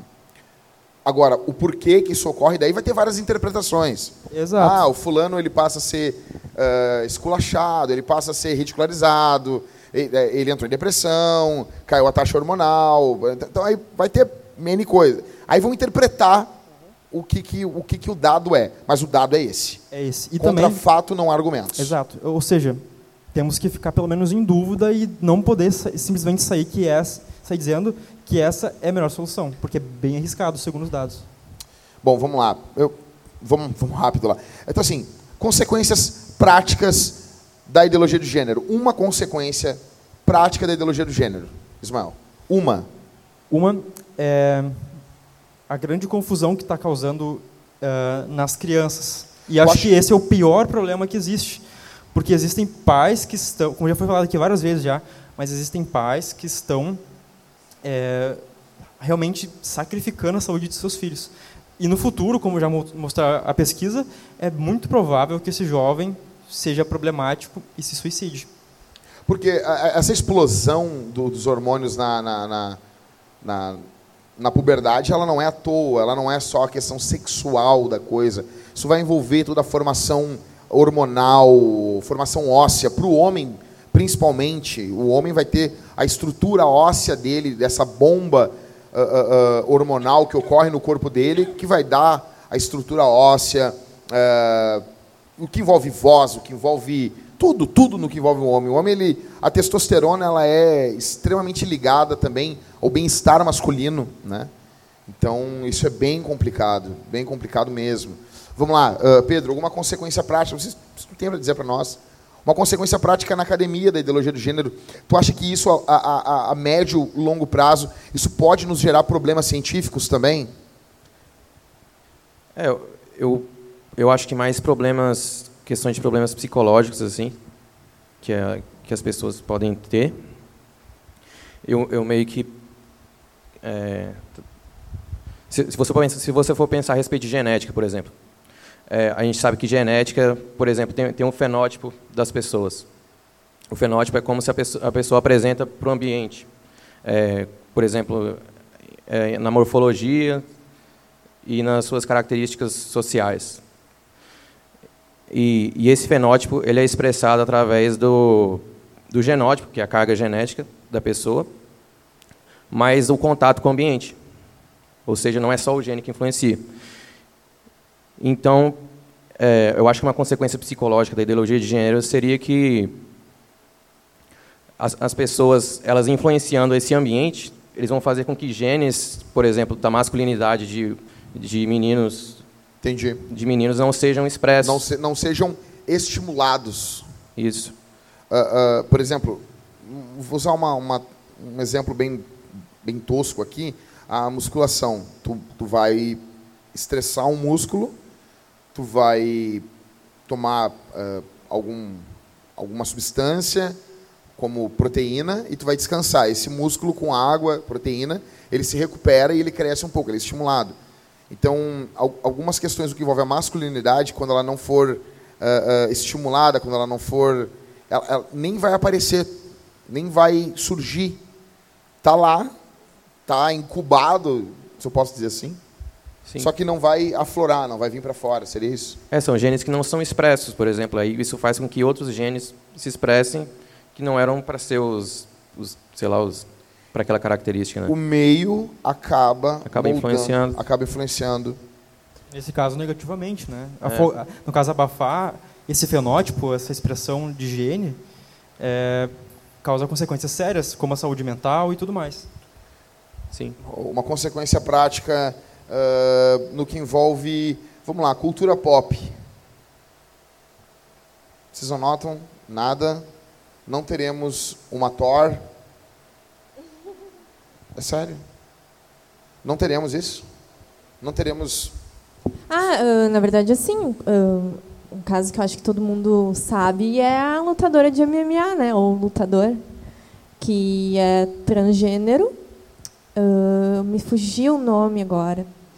E ela, ele, né, no caso, que se, diz que é mulher, lutou com uma mulher e simplesmente ela teve um traumatismo craniano. Ucraniano. Ah, como assim, no esporte, então? Ah, eu me sinto mulher, eu vou participar de um esporte violento contra Então, se, uma mulher? se eu me sentir uma menina de seis anos, eu posso jogar futebol com as, um time de futebol. Pode. Posso, daí? É, eu, eu é, exatamente. Ah, Vai ser a Valentina. Vamos. É. Só bota para nós aqui aquela imagem ali que a Linda colocou, só para a gente ter mais ou menos uma noção. Acho que vai aparecer na, na live também aí. Para vocês verem, gente, isso aqui é uma coisa querida.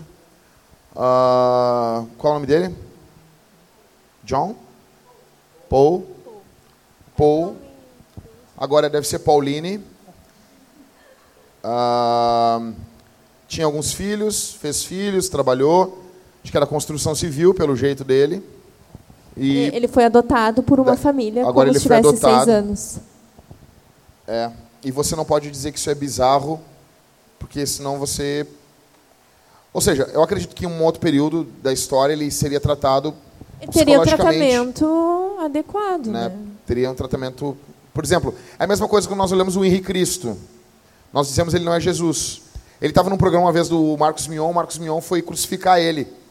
E o Marcos Mion disse: Eu acredito que tu é Jesus, e como eu acredito, eu vou te crucificar. Entrou uns caras vestidos de guardas romanos, pegaram uma cruz e foram crucificar o. o- Não, é verdade, é verdade. Eu achei fenomenal aquilo. E ele disse: Eu acredito em ti, Henri, eu vou te crucificar. E ele disse: Não, esse obra vicário eu já fiz.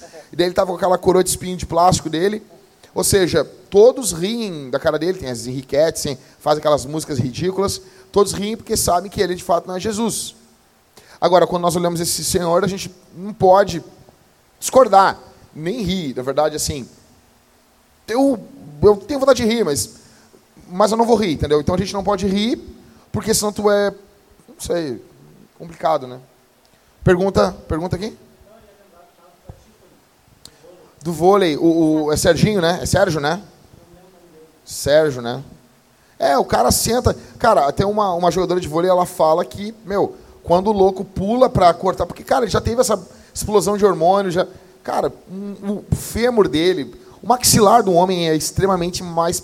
Cara, gente, só pra vocês terem uma noção, segurias, quando vocês tiverem filho homem, na extração de cálcio para formar um menino, a, a, a mulher, ela, os dentes da mulher ficam frouxos. Porque é um homem que está sugando. a- Cara, um homem está sugando o cálcio da mulher para formar. Quando está formando a mandíbula do menino, que a mandíbula do homem é, é- o cálcio é muito forte. Então a mulher, é uma mulher que está doando aquele cálcio, os dentes da mulher ficam frouxos. Opressor? Dependendo do dente que tu puxar, tu tira o dente da mulher na gravidez. É um opressor, né? Pequenininho. Exatamente. Perguntas aqui, gente? Vam- Oi? Fala aqui. meu nome é Gabriel. Seguinte, indo para outro extremo. Tem, por exemplo, a minha tia, quando meu primo era pequeno, ela colocava foto de mulher pelada para ele ver quando ele tinha três anos de idade no banheiro todo dele, porque ela tinha medo que ele fosse gay, que ele fosse virar gay.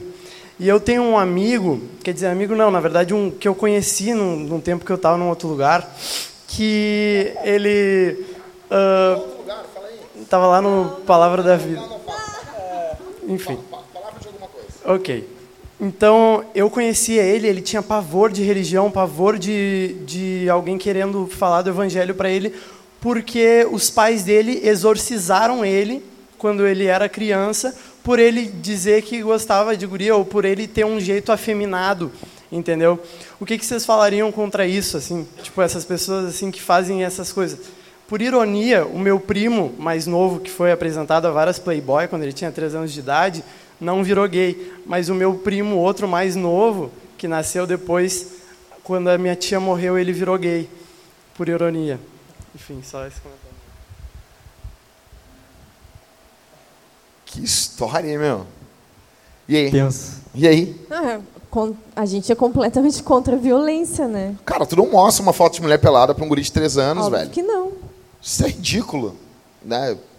Isso, a nu- velho, eu não sei, eu não sei não, eu sei sim, mas eu finjo que eu não sei, mas é que pra mim é complicado.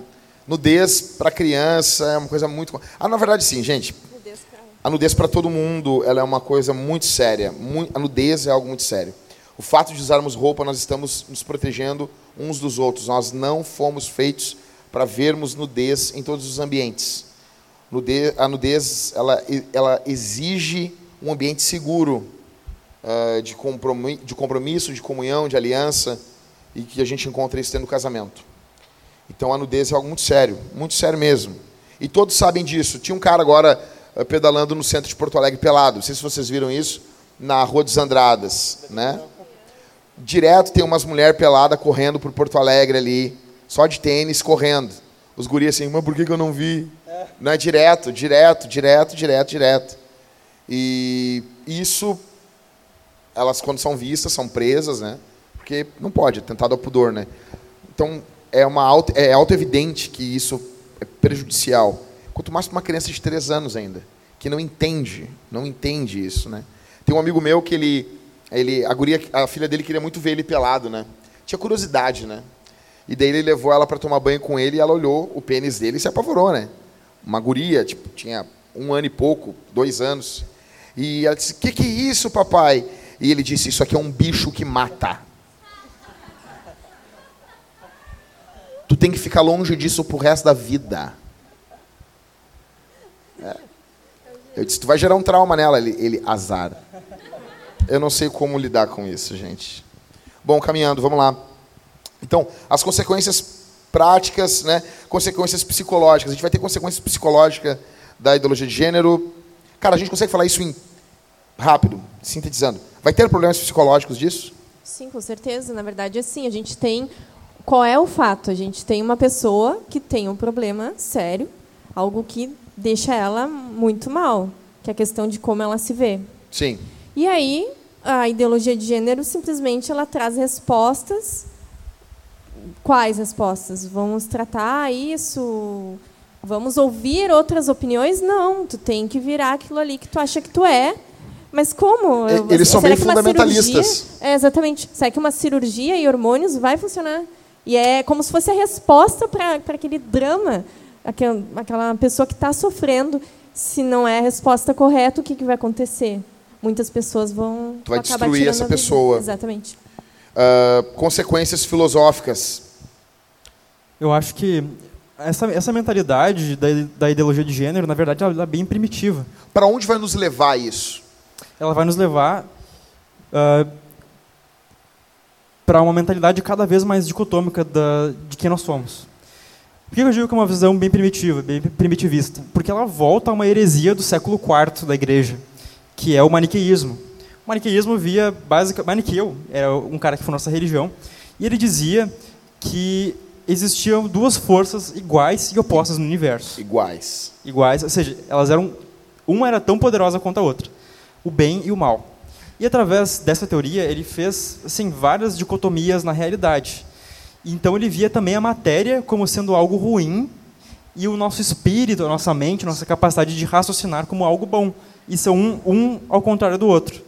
Então, assim, por exemplo, para vocês terem noção, gente, nisso que o Ismael está dizendo, deixa eu tentar compactar um pouquinho mais isso aqui, uh, seria mais ou menos uh, um culto ao, ao transcendente e uma demonização daquilo que é tangível, tocável, daquilo que se expressa praticamente na vida. Por exemplo, se eu me sinto X, mas eu nasci Y, então eu destruo Y em nome do X. Exato.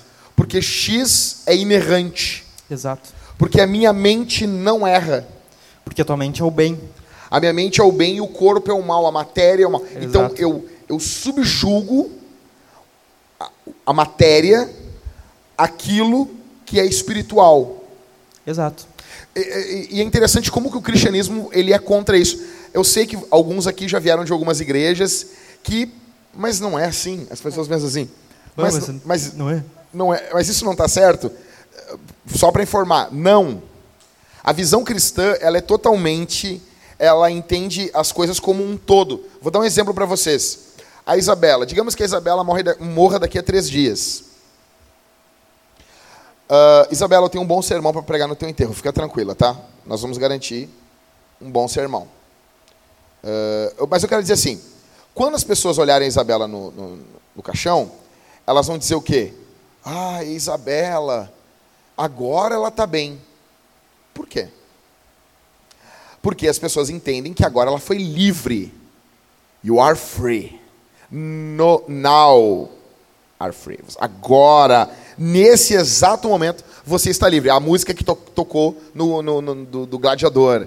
Né? Então, a música da Enya, quando ele morre, bota a moeda no olho lá para pagar o barqueiro. Então, o corpo, a alma se liberta da matéria, evolui.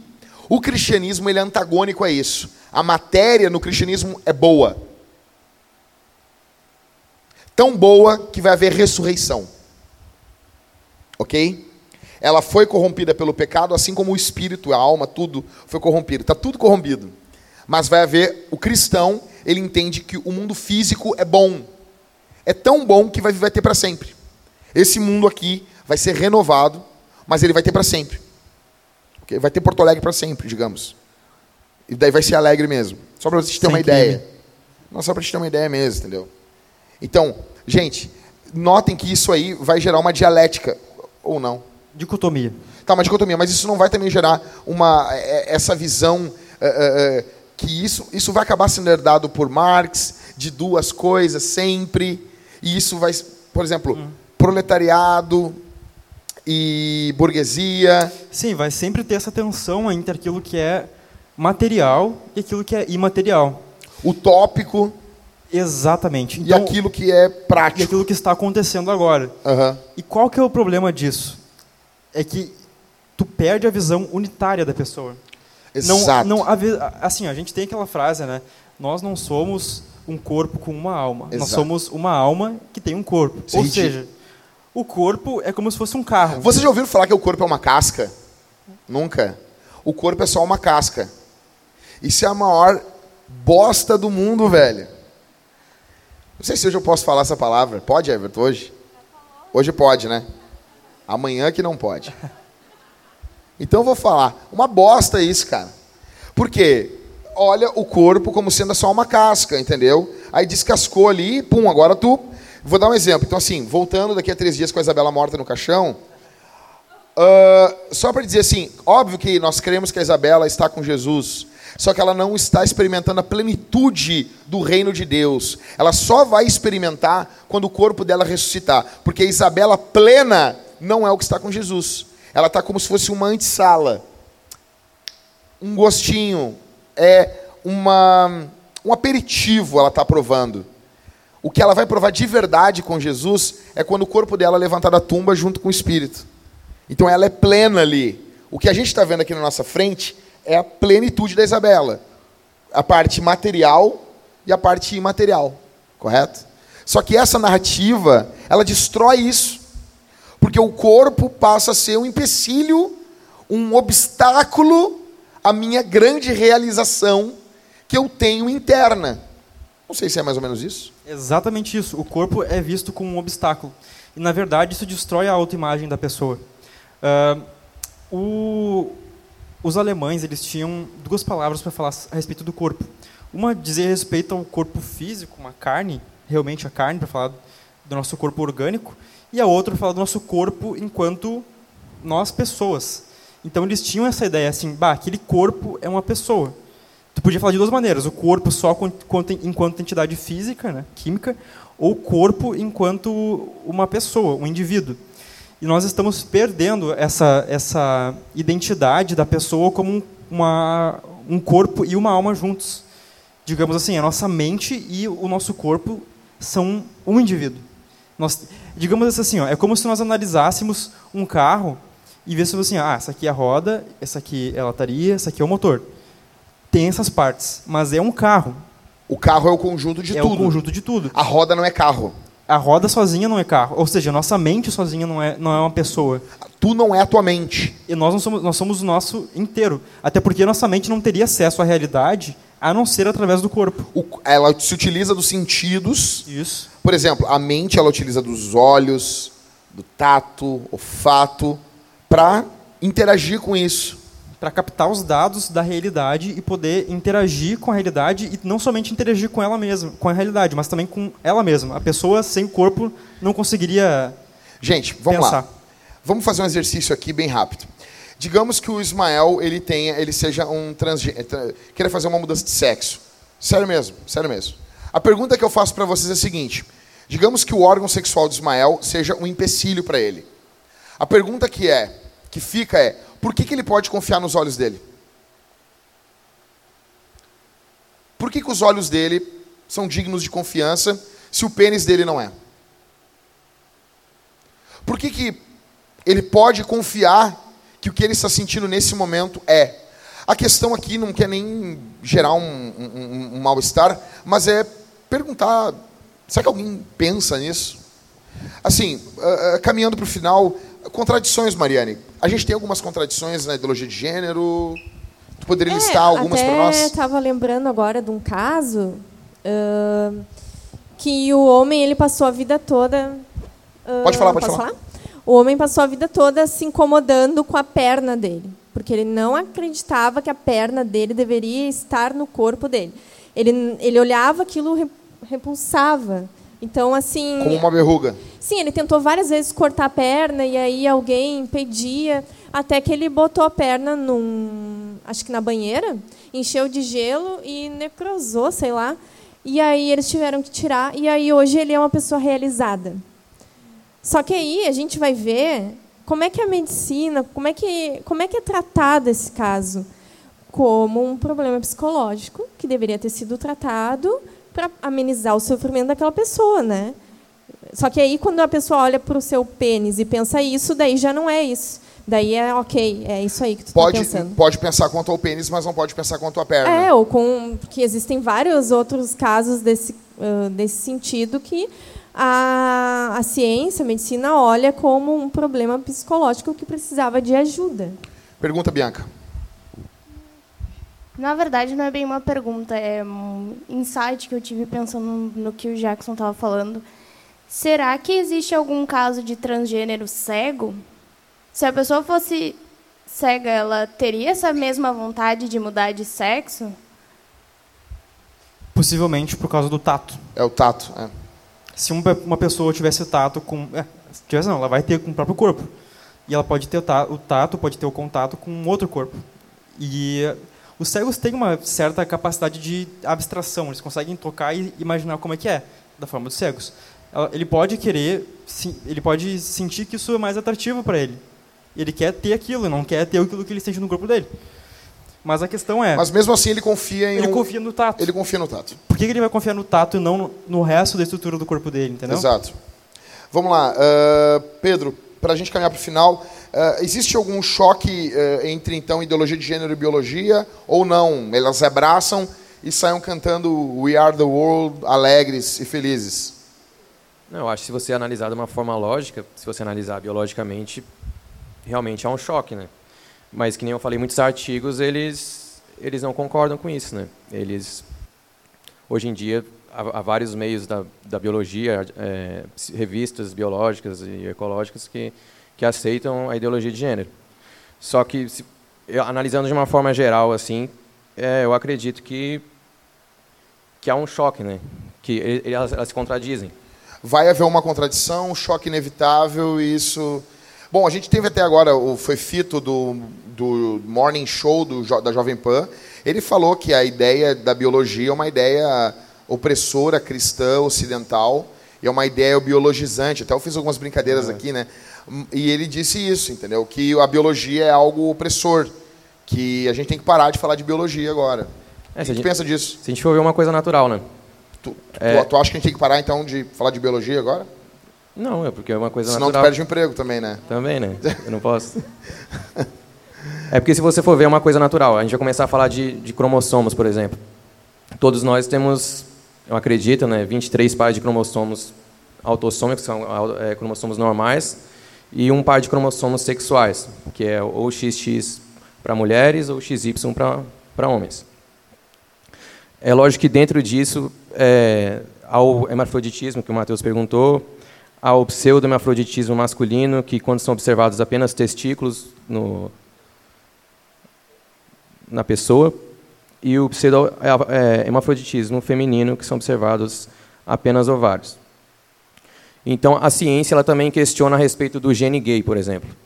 É, alguém já deve ter ouvido falar sobre isso, não sei. Que que te, há, há, artigos que defendam que existe um gene gay, por exemplo. Gene gay. É. E, e, então a gente pode, então, digamos assim, digamos que em algum momento daqui no ano de 2043 descubra que há um gene gay. Uh, o que, que se faz com isso? É, primeiramente, tipo, eles já eles já eles já tinham uma teoria que existia um gene gay que seria uma tipo uma como se a perna, a perna de um dos cromossomos X fosse esticada e isso significaria que a pessoa era era gay, né? era uhum. homossexual. Só que vários artigos já já foram contra isso. Então, tipo, na sociedade hum. científica sempre tem isso. Tem artigos que falam uma coisa, então outros debatem. Não é unânime. É quase uma, uma, uma discussão de Facebook. Assim, Mas eu acho vezes. que tem, tem pouco ego também nesse meio, né? Com certeza. Não tem muito, né?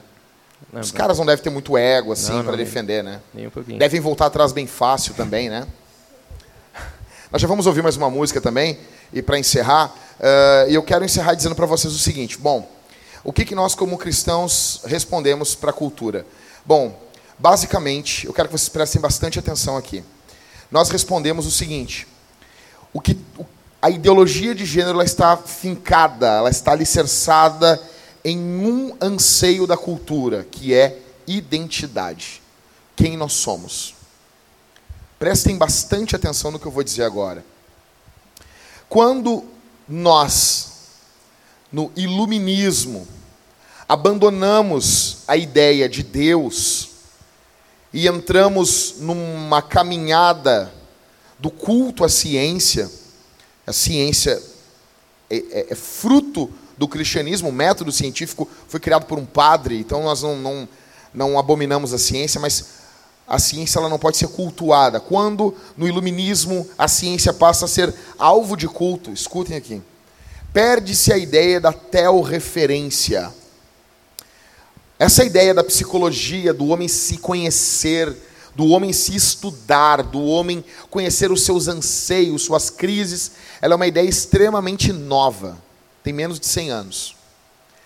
A humanidade sempre se conheceu ao conhecer Deus. Quando se debruçava sobre a Escritura e ali aprendia de forma bem singela a oração do Pai Nosso, estudando sobre Deus. A primeira palavra da oração do Pai Nosso qual é? Pai. Fala no Mickey, qual é? Pai. Ao chamar Deus de Pai, ao entender essa teo, essa referência divina, essa teo referência, ao identificar aquilo que é inamomível, aquilo que é aquilo que não não se vai como o salmista diz para o meio do mar como uma montanha, não aquilo que está fincado, fixo para todo sempre, aquilo que não mexe, não tem sombra de variação. Ao olhar isso, eu sei quem eu sou, porque eu chamei ele de pai, e se ele é pai, eu sou filho. O cristianismo, ele responde os anseios de identidade que todos nós temos, quem nós somos. O cristianismo responde: nós somos criados por Deus. Em Jesus, somos filhos de Deus. Na criação, nós entendemos que nós somos fruto de um Deus que não estava brigando, de um Deus que estava vivendo pleno em amor. Nós fomos amados ao sermos criados.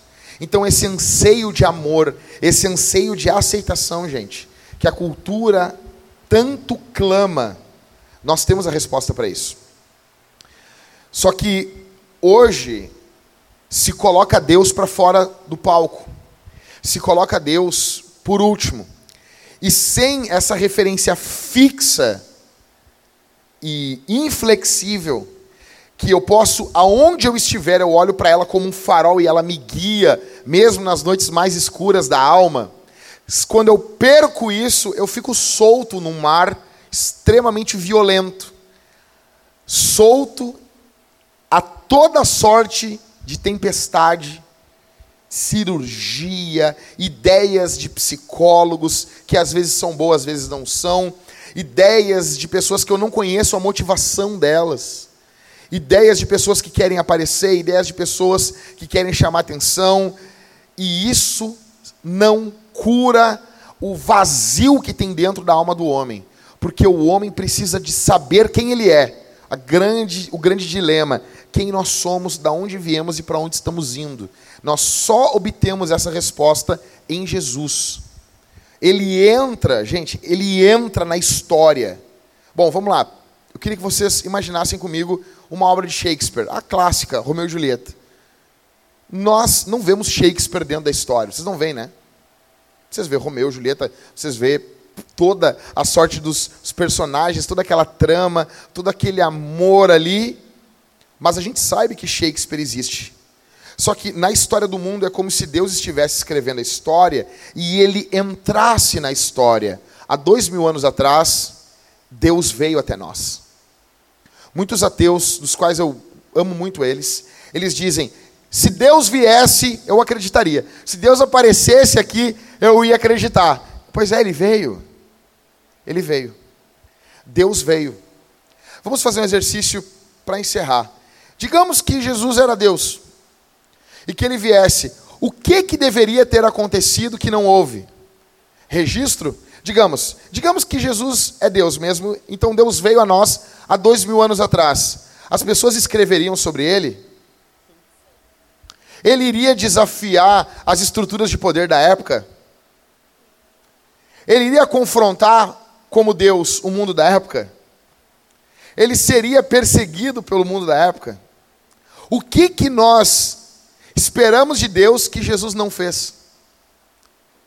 O que, qual é o anseio para quem talvez está ouvindo esse áudio aqui e pensando, não, mas eu acho que não. Qual é o anseio? Como que eu posso confiar na Bíblia? Ok, como podemos confiar então que Aristóteles existiu?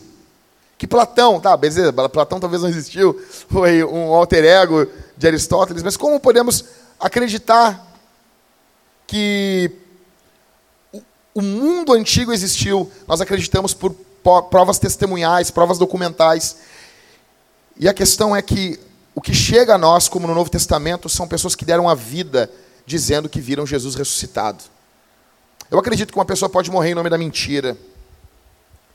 Mas eu duvido que nós tenhamos milhares de pessoas, mães, crianças, que não estão matando em nome de uma mentira, estão morrendo na boca dos leões, dizendo que Jesus ressuscitou e Jesus nos dá a verdadeira identidade. A crise do mundo hoje é uma crise de identidade. As pessoas não sabem quem são. As pessoas estão desesperadas por uma definição. E essa definição, aquilo que me traz quem eu sou. Quem eu sou? Eu sou um guitarrista, eu sou um baterista, eu sou um músico, sou mãe, sou pai, sou um cachorro. Essa definição imutável eu só encontro em Deus. Eu preciso me arrepender dos meus pecados e confiar em Jesus. Então, gente, eu quero convidar todos vocês a ouvirem, eh, compartilhar esse podcast. Vai estar no SoundCloud barra Jackson Jax, vai estar também aí na página da. Está online ainda? Vai estar continuar na página da, da, do Projeto Marte. Coloque as suas perguntas na, nas, ali nas respostas embaixo dessa publicação. O Ismael, a Mariane e o Pedro vão continuar conversando com vocês nas respostas ali, o quanto vocês precisarem. Vamos ouvir mais uma música aqui? Tem alguma coisa que a gente possa ouvir a guitarra mais alto do que a bateria? A gente consegue? Vamos ouvir mais um, para encerrar então. Enquanto o pessoal vai pegando. Bom, vocês uh, vão tocar em algum festival? Vão estar no planeta agora? Não? Não? Eles não são dignos de vocês. Beleza, gente. Enquanto o planeta Atlântida tem a Anitta, nós temos a Cid. Legal, Cid. Somos mais tu, Cid. Tá bom? Então é isso aí, pessoal. Com essa música a gente está despedido. Um abraço para todo mundo da internet. Mês que vem, no primeiro sábado do mês, a gente se reúne aqui na Vintage às 8 horas da noite. Esse mesmo bate horário, bate canal. Falou, um abraço.